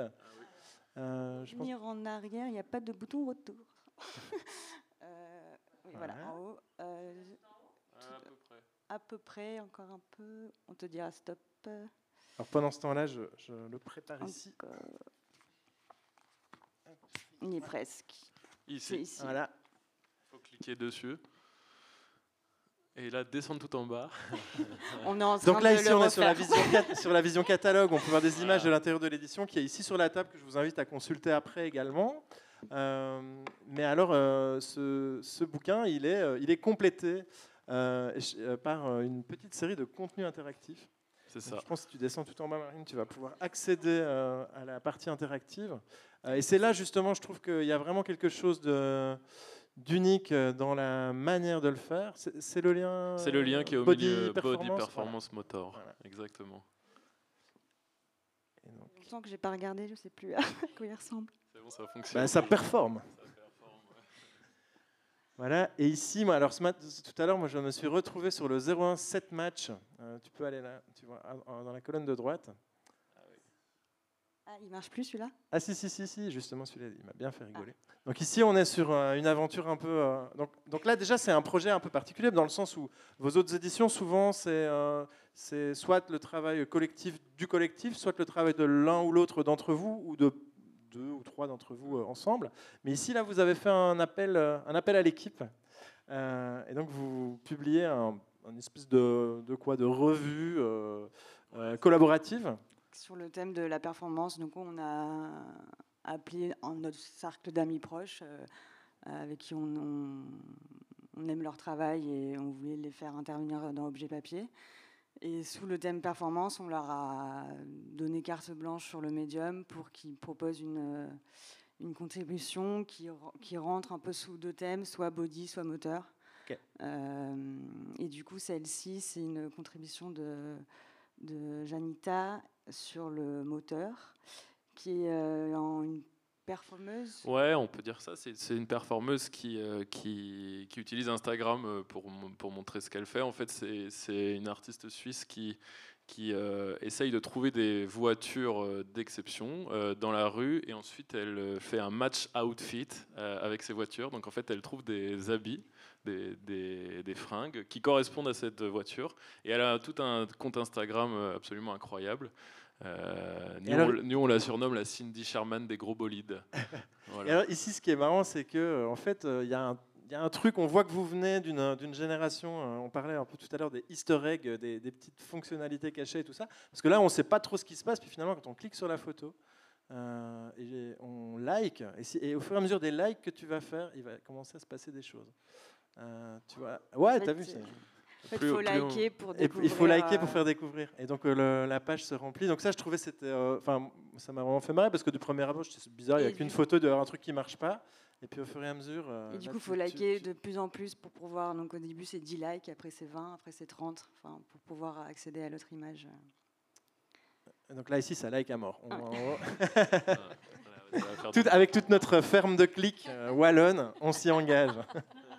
Mais donc, je trouvais que c'était un bon exemple parmi, euh, parmi euh, votre travail de justement cette continuité ou ce pont entre, euh, entre le digital, une forme d'approche transmédia.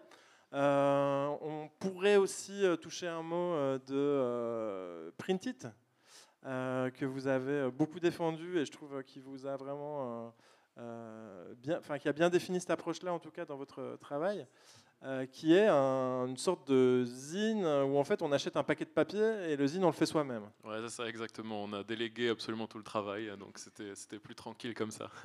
non, en fait, euh, Print It, c'était un, un projet qu'on a sorti en 2019, d'ailleurs à Papier Carbone, en exclusivité, à Charleroi. Euh, c'était vraiment euh, le disons l'aboutissement de notre réflexion euh, entre, euh, à, propos de, ce lien entre le- les mondes physiques et les mondes numériques qui vraiment euh, nous intéresse au plus haut point et qui constitue plus ou moins notre ligne éditoriale. Et ce, ce zine à faire soi-même était justement un zine qui parlait de la culture Internet, mais du coup sur du papier.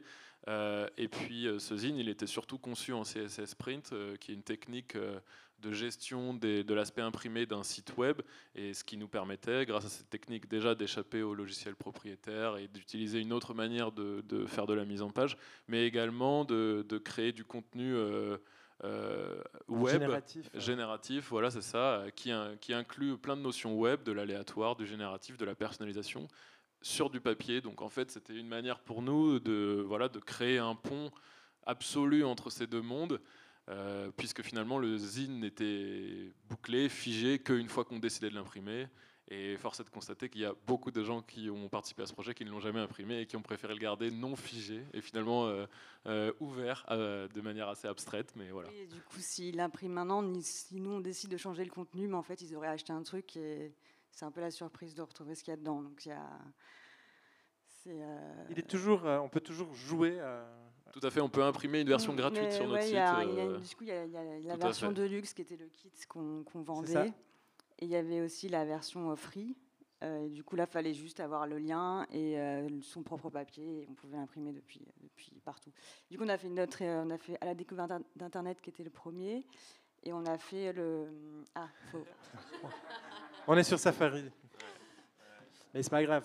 Les, les, visiteuses auront compris qu'il s'agit d'avoir. Alors, c'est peut-être la difficulté parfois de certaines technologies, hein, c'est que tout n'est pas aussi compatible qu'une bonne vieille photocopie. C'est le grand paradoxe du CSS Print, qui est une manière d'échapper en effet au logiciel propriétaire de mise en page. Donc, en fait, on fait de la mise en page sans Adobe, pour, pour dire les choses. Hein. mais, malheureusement, il est euh. dur de l'expliquer, euh, de l'utiliser pardon, euh, sans Google. Donc, euh, Mozilla marche maintenant. Mozilla marche maintenant. Ah, Donc je, je un petit clin d'œil pour peut-être ceux qui connaissent la revue Médor euh, en Belgique. Elle est, euh, elle est aussi imprimée avec des technologies similaires et mise en page avec que des technologies web, avec du HTML to print. super, bah, super intéressant. Donc ça, je, vous encourage vraiment tous à aller diguer le site d'Objet Papier qui, qui est vachement complet et vachement intéressant. Euh, alors j'ai une autre petite euh, une autre petite question pour vous avant qu'on parle des nouvelles publications que vous avez faites. Euh, il se fait que vous êtes finalement vous êtes tous un peu des pros de l'image, de l'édition. donc dans, l'équipe d'Objet Papier, on retrouve un rédacteur photo, une imprimeuse, un web designer, une directrice artistique, pour ne citer que certains de vos métiers, de vos quatre. Je suis sûr qu'il y a deux autres métiers cachés là derrière. Il devait certainement bien y avoir une illustratrice, un photographe. et d'autres euh, pratiques. Euh, est-ce que le, fait euh, d'avoir dans votre cercle amical une sorte de dream team prête à l'emploi, c'est ça qui vous a poussé à, monter, une maison d'édition, enfin, un label d'édition? Ouais, bah, c'était assez naturel. C'est vrai ces, on avait ces compétences et on avait envie de sortir un petit peu des, oui, de, notre travail de tous les jours. Donc en fait, on a commencé à, s'amuser, à faire des zines et finalement, bah, euh, c'est vrai qu'on pourrait se dire qu'on ne s'est pas beaucoup challengé parce qu'on a continué à faire des choses, euh, disons le week-end ou le soir, euh, de, avec les compétences qu'on avait. Il s'avère qu'on ne sait pas jouer de guitare, alors on n'a pas fait de groupe de rock. du coup, on a fait des, on un groupe de Ouais, on a fait un groupe de zine d'ailleurs. On a fait des tournées, voilà. Ça ressemble un peu à ça. Et du coup, là, c'est la question rebondissement sur la thématique de l'ivresse cette année. Qu'est-ce qui différencie le travail du travail? Ça, c'est la bonne question parce que c'est vrai qu'on est, on est le mauvais exemple, euh, en tout cas en ce qui concerne la défense du travail des artistes, puisque, puisque finalement, euh, on, dépense notre argent à faire des zines comme si c'était un hobby, finalement. On utilise cette, pratique euh, comme exutoire artistique et, et finalement, elle se rapproche de quelque chose de, de, de très bénévole qui nous permet de nous échapper de nos travaux respectifs même si c'est vrai qu'on est un peu dans la continuité de ce qu'on fait euh, dans la vie de tous les jours, mais évidemment, ça va, sans aucune contrainte, puisque si contrainte il y avait, on arrêtera tout de suite. Euh, oui, euh, moi je me retrouve là-dedans, où j'ai une activité du coup que je vais appeler professionnelle et qui me permet de vivre. mais je pense que si je serais à temps plein sur objet papier, en fait, ça n'aurait pas forcément de sens non plus. Et en fait, mes deux activités s'équilibrent, l'un s'enrichit avec l'autre. Et, et des fois, j'ai envie de travailler sous la contrainte, donc d'être euh, designer graphique et prestataire d'une commande.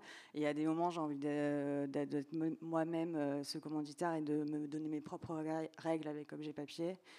Et tout ça s'articule et s'équilibre en fait. Ça permet aussi de montrer peut-être des choses qu'on ne te demanderait pas de faire euh, dans un cadre de la commande. Mm. Et plusieurs, à plusieurs reprises, finalement, ça, disons que nos, métiers respectifs ont, irrigué largement notre pratique au tout début et même bien sûr encore aujourd'hui. Mais à plusieurs reprises, l'inverse s'est produit aussi. Euh, notre pratique euh, d'édition euh, nous a ouvert ou des portes, ou peut-être pas ouvert des portes, mais en tout cas nous a offert des possibilités professionnelles qu'on mm. n'aurait jamais soupçonnées. Oui, mais je pense que c'est pour moi un des aspects dont on ne mm. parle pas suffisamment, mais de, de l'intérêt des pratiques de micro-édition, c'est mm. justement ce côté euh, laboratoire où on va pouvoir essayer absolument tout ce qu'on a envie. Faire des bouquins beaucoup trop compliqués mm. euh, qu'on ne saurait pas vendre à des clients. qui nous prennent beaucoup un aspect de, Tout un aspect de coéducation aussi qui, est, qui, moi, me paraît super, super important. C'est que quand on fait de la micro-édition au sens élargi, on va, euh, ah bah tiens, je sais pas faire de montage vidéo, montre-moi deux, trois trucs, je vais regarder, ah j'ai des galères de mise en page. Et on apprend aussi plein, plein de choses comme ça en se, challengeant. on parlait de la posture enfin quelqu'un parlait de la posture de l'imposteur. Euh, il y a moins de ce truc-là en fait quand on fait des choses gratuitement entre guillemets pour Ouais, s'amuser. on compte euh, pas le temps, ouais. ouais. Ouais, ouais, on essaye plein de choses, on expérimente Mm. tout le temps finalement, et ça nous permet de d'essayer plein de nouvelles choses parce que même si euh, en effet on utilise nos compétences pour faire des zines, évidemment on essaye de sortir de notre précaré et surtout on apprend les uns des autres puisque chacun, chaque personne du collectif a un métier différent et donc euh, on apprend tous les uns des autres heureusement. Alors, euh, je propose, Pauline, qu'on passe aux éditions qui se trouvent en dessous. Donc, vous pourrez regarder tranquillement euh, cette édition-là. Et euh, donc, on, va terminer notre rencontre par, vous donner un petit peu la parole sur ces trois dernières publications qui sont les, toutes nouvelles qui sont sorties il y a quelques mois, je pense, et qui ont quelque chose pour me plaire, évidemment, parce que ceux qui me connaissent savent que je suis personnellement un grand fan de, collections. Et donc là, ici, vous, éditez une série de collections, une série euh, de, photos, euh, pour la plupart, je pense, euh, qui sont des photos numériques. Presque. Euh, Sauf et celui-là, euh, voilà, sauf celui-là, contre-exemple, évidemment. Euh, Qu'est-ce qui. euh, bah voilà, pourquoi est-ce que vous, vous assemblez ces, ces images ensemble? Qu'est-ce que c'est de leur donner ce statut au sein d'une d'une édition? Qu'est-ce qui. En fait, on a monté donc cette collection qui s'appelle la collection collection, euh, puisqu'on on, on s'est rendu compte qu'on prenait beaucoup d'images avec nos téléphones, évidemment comme tout le monde, euh, mais on s'est rendu compte qu'on en prenait d'autant plus euh, pendant la période de confinement, en tout cas en France, où on avait un kilomètre carré pour déambuler autour de chez nous, et d'un coup le paysage de notre quotidien a pris des allures un petit peu fantastiques. On a regardé beaucoup plus les recoins, on s'est intéressé à beaucoup de choses et on a pris beaucoup d'images de ce quotidien et de, de ce kilomètre carré autour de nous. Et ça nous a semblé intéressant de parler de la photographie du quotidien comme une sorte de négation de la photographie, comme une sorte de, geste euh, mémoriel du quotidien. euh, qui n'a aucune valeur artistique. Et notre idée a été évidemment de, parler euh, de, ce geste. Et en fait avec cette idée tout de suite on s'est dit mais en fait on a plein d'archives et il faut qu'on exploite ces archives. Et oui, a ce côté-là euh, que tout le monde a, je pense, un peu avec les iPhones, euh, le fait qu'on ait toujours un appareil photo sur soi aujourd'hui, de prendre vraiment tout en photo de manière un peu maladive. Et en fait, quand on- la première fois qu'on parlait de cette envie de faire cette collection que tu viens de présenter, il y avait vraiment ce truc ah oui, bah, moi, je, moi en fait, c'est ça mon truc. Ah, toi, c'est toi, toi, tu fais ça. Ah, ben moi, en fait, c'est les soleils. Enfin, ah oui, bah, enfin voilà. il y Moi, je peu- photographie les céleris. voilà, donc chacun a sa petite, euh, sa petite, euh, sa petite maladie. Et du coup, c'est aussi comme ça qu'est venue l'idée de faire un numéro, euh, un thème et de, de faire un catalogue, en fait, de, de ces photos qu'on qu'on ne regarde pas et qu'on prend de manière euh, très. Ouais, ouais. un réflexe. euh. Une façon de, ouais, de valoriser ce, Mm. enfin, de sortir du flux pour, euh, Pour, euh, valoriser voilà, les, ouais. les images. Ouais, c'est ça. On. On- en fait, on s'est rendu compte tout simplement que l'appareil photo était euh, quelque chose de, l'ordre de la prothèse de, la main. On prend beaucoup de choses. C'est finalement un bloc-notes visuel. Et toutes ces images qu'on prend, on les met dans des disques durs, mais on les, on les revisualise assez peu souvent. Et donc, on, produit de l'archive en masse sans trop l'utiliser. Notre idée, ça a été d'utiliser cette archive, mais surtout de la décontextualiser, c'est-à-dire de, de piocher dans ces archives et de, et de les classer, ces archives, par thématique, euh, alors qu'elles n'étaient pas prévues pour ça à l'origine. Donc en fait, en effet, on s'est rendu compte de pas mal d'obsessions, chacune euh, très, très personnelles, et notamment euh, avec cet outil euh, assez fantastique sur, sur certains téléphones, qui est la recherche euh, par thématique. En fait, il suffit d'entrer un mot-clé sur son téléphone, et d'un coup, il nous sort toutes les photos qu'on a fait de chats, de soleil, de nuages, de Et chaussures, on- de il tout ce y a le veut. numéro de photo et là on se rend compte vraiment qu'il y a- Et c'est complètement dingue, ouais. Chacun a je- découvert une je vais essayer avec les céleris. Essayez, essayez, vous allez, vous allez, vous allez halluciner. Ça nous a permis d'éditorialiser carrément des, du contenu qu'on aurait, qu'on n'aurait jamais utilisé. Du coup, l'étape suivante, c'est la collection collection IA, euh, où c'est un, un logiciel qui va euh, qui, voilà, Prend les photos lui-même. prêtez votre euh, Exactement. ça, ça sort tout seul. Quoi. Ouais, je pense qu'avec euh, l'observation de, de tous nos gestes photographiques, il serait capable de faire à peu près les mêmes fanzines que nous sans qu'on s'en rende compte. ouais. Ouais. Ce qui vous permettrait d'aller boire des bières au bar pendant que votre Très bonne idée. fait, euh, C'est le but, c'est l'objectif. C'est le but final. C'est le but final. Pour finir, euh, est-ce que vous avez des, des projets euh, sur le feu? Bah, du coup, il y a trois nouveaux collections qui vont sortir euh, dans une semaine. Tout à fait. Et euh, trois autres à la période de Noël. Et avant ça, entre deux, on a un, premier une, le Juliette, euh, en tant qu'autrice seule sur un numéro. Et, et, voilà, donc pas mal pour la Ouais, on invite pas mal de gens. Euh, ça nous a donné le goût, performance, euh, d'inviter tous nos amis autour d'un projet commun. Euh, finalement, après le Covid, on est content de se retrouver tous, de faire des projets ensemble. Et donc, c'est vrai qu'on a invité pas mal de gens à participer à la collection collection. Donc, plein de nouvelles choses. Et en effet, comme dit Morgane, Juliette a préparé un, un zine qui est lui-même également un zine collaboratif, puisqu'il y a six ou sept personnes qui, contribuent à à ce fanzine féministe, euh, plutôt engagé, très poétique, euh, très beau, qu'on vous invite à découvrir bientôt. Super. Ben, en tout cas, on vous remercie, on vous souhaite le meilleur pour la suite. Et on vous Merci pour l'invitation. Merci. Ciao.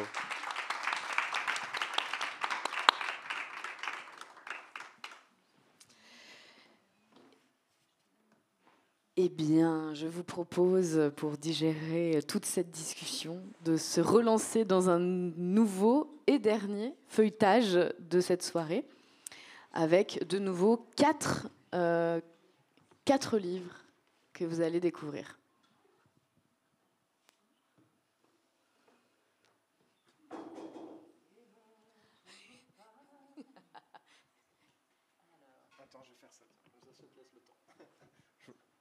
on laisse le backstage se backstage. Euh, dans le sens où, en fait, l'intitulé et le.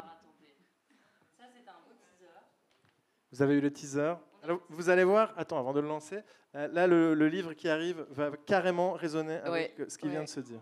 C'est une très belle transition.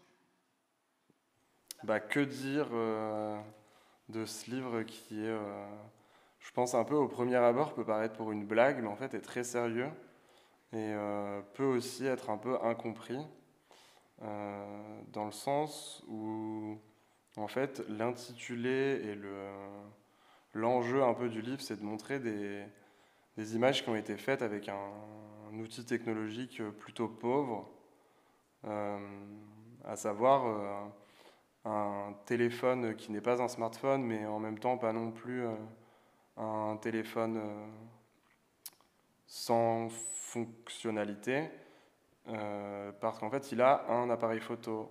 Et cet appareil photo, en fait, c'est un outil euh, très puissant dans le sens où euh, il a pu créer des images qui sont en basse qualité. En fait, c'est ça qui nous a qui nous a poussé en fait à, à créer un livre et surtout à prendre en considération bah, une image de basse qualité, qu'est-ce qu'elle peut véhiculer, comment, euh, comment on peut la mettre en valeur? Et en fait surtout qu'elle soit prise un peu euh, au sérieux, bien que dans certaines images en fait il peut y avoir euh, des choses plus ou moins dramatiques ou des choses qui peuvent faire sourire, des choses qui peuvent être un peu incomprises parfois.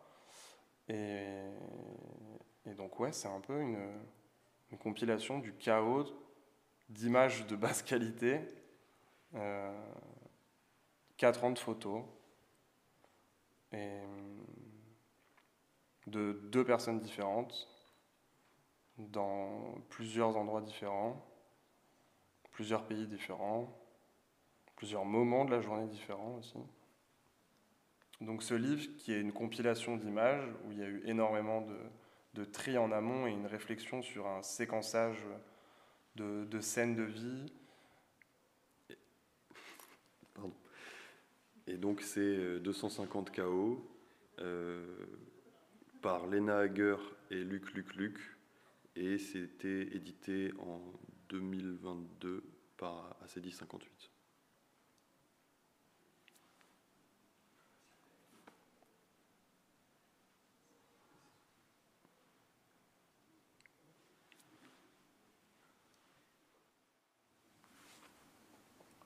Alors voilà le volume 5 de notre fanzine Fémiction. Le thème, cette fois-ci, c'était sulfure. On va y retrouver euh, plein de chouettes artistes, notamment Fanny Touchemoulin, Marie Borins, Marine Forestier et Bianca Dalosso, Elsa Clé, Marie Vada, Zaineb Hamdi, Daria Gatti, Morgan Griffoul, Laureline Maillot, Karine Simo Pires, Églantine Birono, Morgane Somville et Lauriane Panel qui est au design. Ici c'était Fanny. Euh, là on a l'histoire, les, planches de Marie Bourrins. On a un texte de Marine Forestier qui a travaillé avec Bianca. Les planches de Elsa Clé qu'on accueille euh, pour la première fois dans Fémiction. Euh, Marie Vada a fait cette illustration et euh, Zaineb a écrit un texte. Euh, des planches de Daria qui, travaille avec nous pour la seconde fois. on a Morgane Griffoul qui a fait cette merveilleuse double page.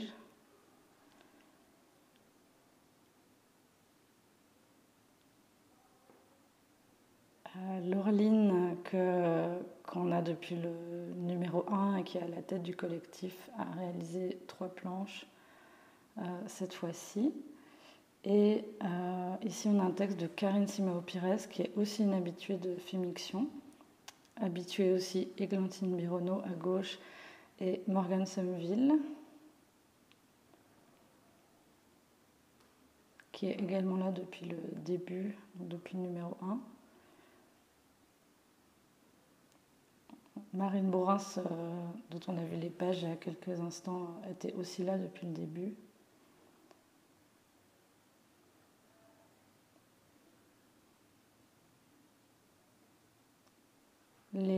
Ça a été euh, imprimé aux ateliers du tonnerre, comme d'habitude. Euh, et voilà. Du coup, je, vais vous parler de Né en hiver, du coup, le Leporello que je fais en ce moment en résidence aux ateliers du tonnerre.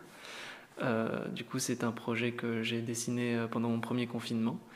Euh, c'est du coup une fresque médiévale d'environ 11 à 12 mètres de long, composée de 28 à 3 que j'ai ancré et colorisé ensuite sur Photoshop. et du coup, ça raconte l'histoire d'un chevalier qui va, lors du siège d'un château en Écosse, merde, en Irlande, autant pour moi, qui, lors d'un siège euh, de château fort en Irlande, euh, va tomber sur un, sur un bébé au milieu de la bataille et va du coup confronter du coup ses, ses, devoirs de loyauté envers son royaume à ses convictions chevaleresques de, de, bienveillance et d'aide des, des, des, plus fragiles. et qui du coup va décider de, de déserter, de déserter la bataille. Euh, du coup, c'est une, euh, fresque euh, très détaillée que j'ai adoré faire, pouvoir dessiner énormément de, scènes de, de, bataille et de, châteaux médiévaux, pouvoir m'éclater dans, dans des tas de petites références disséminées au long du, au long du livre. c'était un projet que j'ai colorisé entièrement au lasso polygonal sur Photoshop. C'était très technique, mais, euh, mais je crois que ça se voit pas trop une fois qu'il est euh, réalisé. Bonsoir à toutes et à tous, bienvenue à la 22e édition du Bozac pour une folle soirée sur le rythme de la musique, mais aussi du combat. Alors je vous prierai de faire du bruit pour nos deux finalistes de ce soir. Ce soir, pour la première fois, nous avons un nouveau champion. Veuillez accueillir cette nouvelle pépite qui saura faire bouger vos petites fesses tout le long de la nuit. grâce à ses rythmes endiablés, faites un maximum de bruit pour notre premier champion, Jean-Baptiste Breck. Oh yeah Regardez cet homme charismatique. Jean-Baptiste Breck est compositeur, réparateur, biker, séducteur. Oh yeah ainsi qu'après notre premier champion, laissez-moi vous présenter une des icônes de ce championnat. Mathilda Hertz. Allez, c'est fini de rigoler.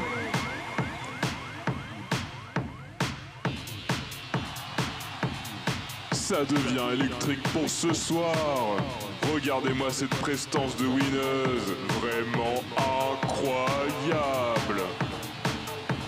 Salut les fans Ici, Mathilda a décidé de ramener une bonne machine vintage, le fameux Woofer Summer. Et boum On voit que cette soirée va envoyer en décibels. On peut voir que Mathilda n'est pas venue toute seule. Regardez-moi ce matos de ouf. Ces sonorités sont si électriques. Cette finale reste que d'être grandiose, chers téléspectateurs. La tension est plus qu'électrique.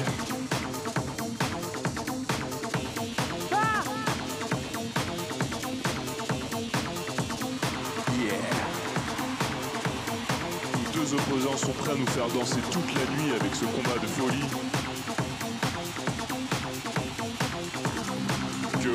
Musique commence.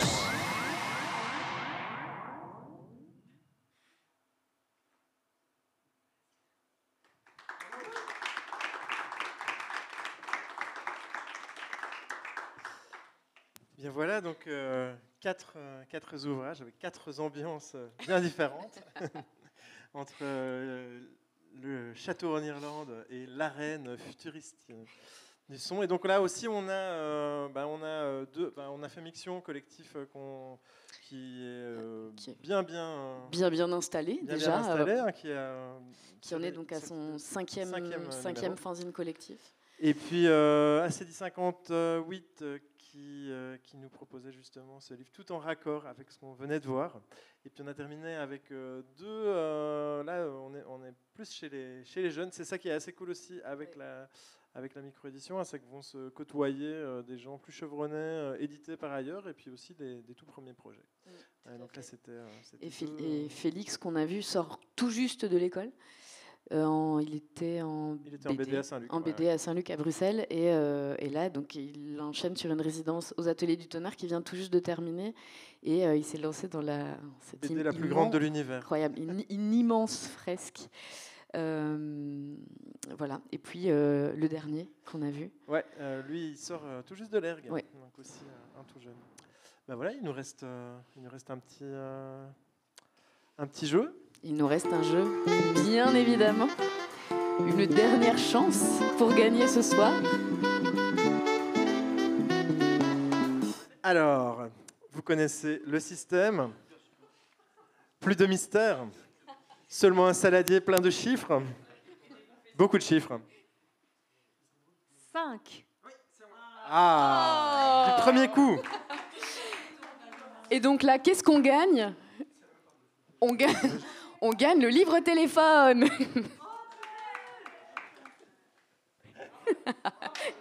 Bravo. Félicitations. 250 KO disponibles aux éditions ACD 58. Euh, il nous reste encore Fémiction, une revue sulfure, donc cinquième, euh, cinquième fanzine du, co- euh, du- du collectif Fémiction. Numéro 45. Numéro 14. Bravo Incroyable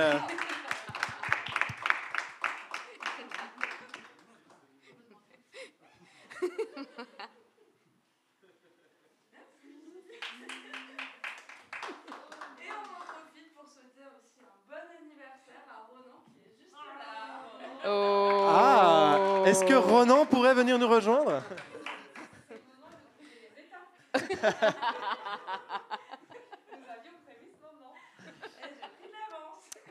Eh bien voilà, Euh, on profite donc euh, de cette annonce secrète pour remettre à Ronan son petit cadeau d'anniversaire euh, du moment. 30 000 confettis.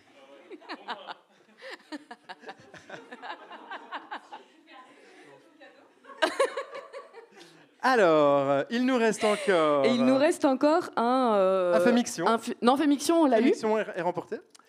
Le, ah oui, le Maya, donc euh, de Bastien Christophe. Euh, il faut pour ça attraper un chiffre. Oui. C'est le dernier. C'est le presque dernier. Pas de 26. Et le 3 Formidable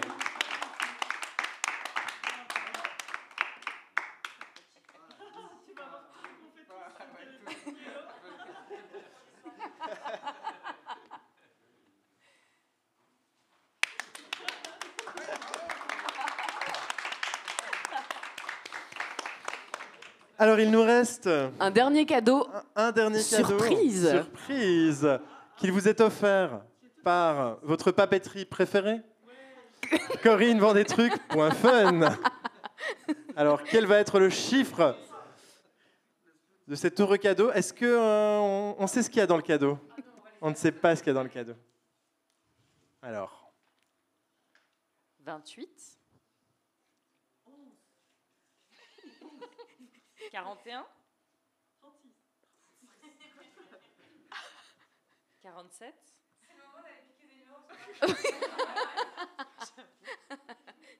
40. 12. 24. 24. 7.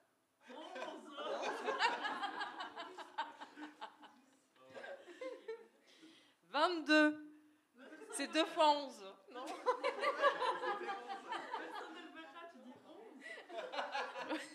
C'est vrai qu'au bout d'un moment, 48.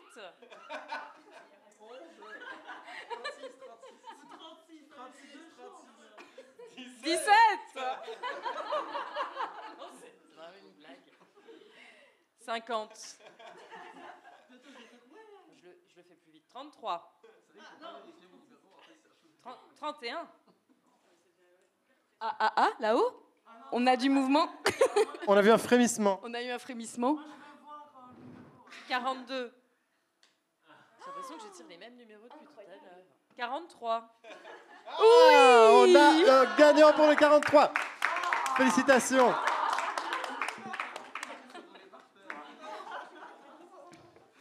Et le cadeau mystère.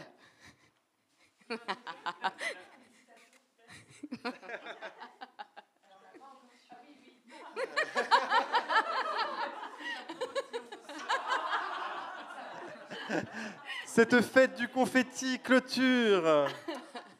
euh, clôture cette euh, joyeuse édition. Ah, on va ouvrir le cadeau. On, on veut savoir ce que c'est, évidemment. C'est un cadeau euh, tout, tout- tout en à propos. Il s'agit d'une pince à fabriquer des confettis.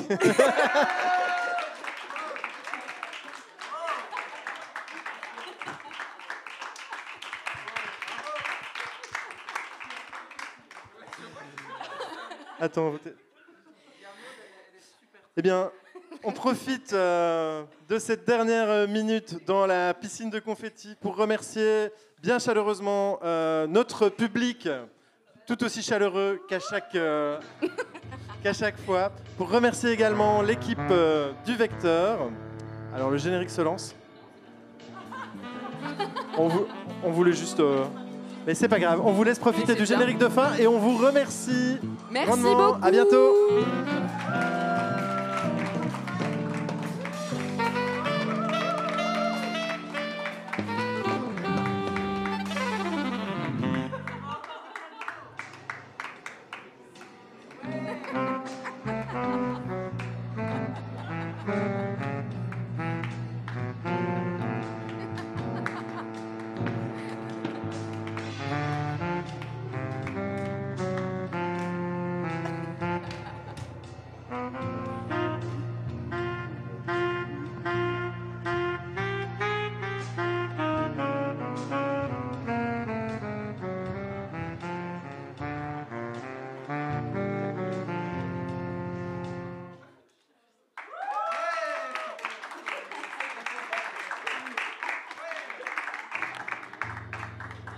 Tu peux le laisser en boucle, là c'est bon. Merci à tous, on se retrouve au bar. Ou avec un aspirateur.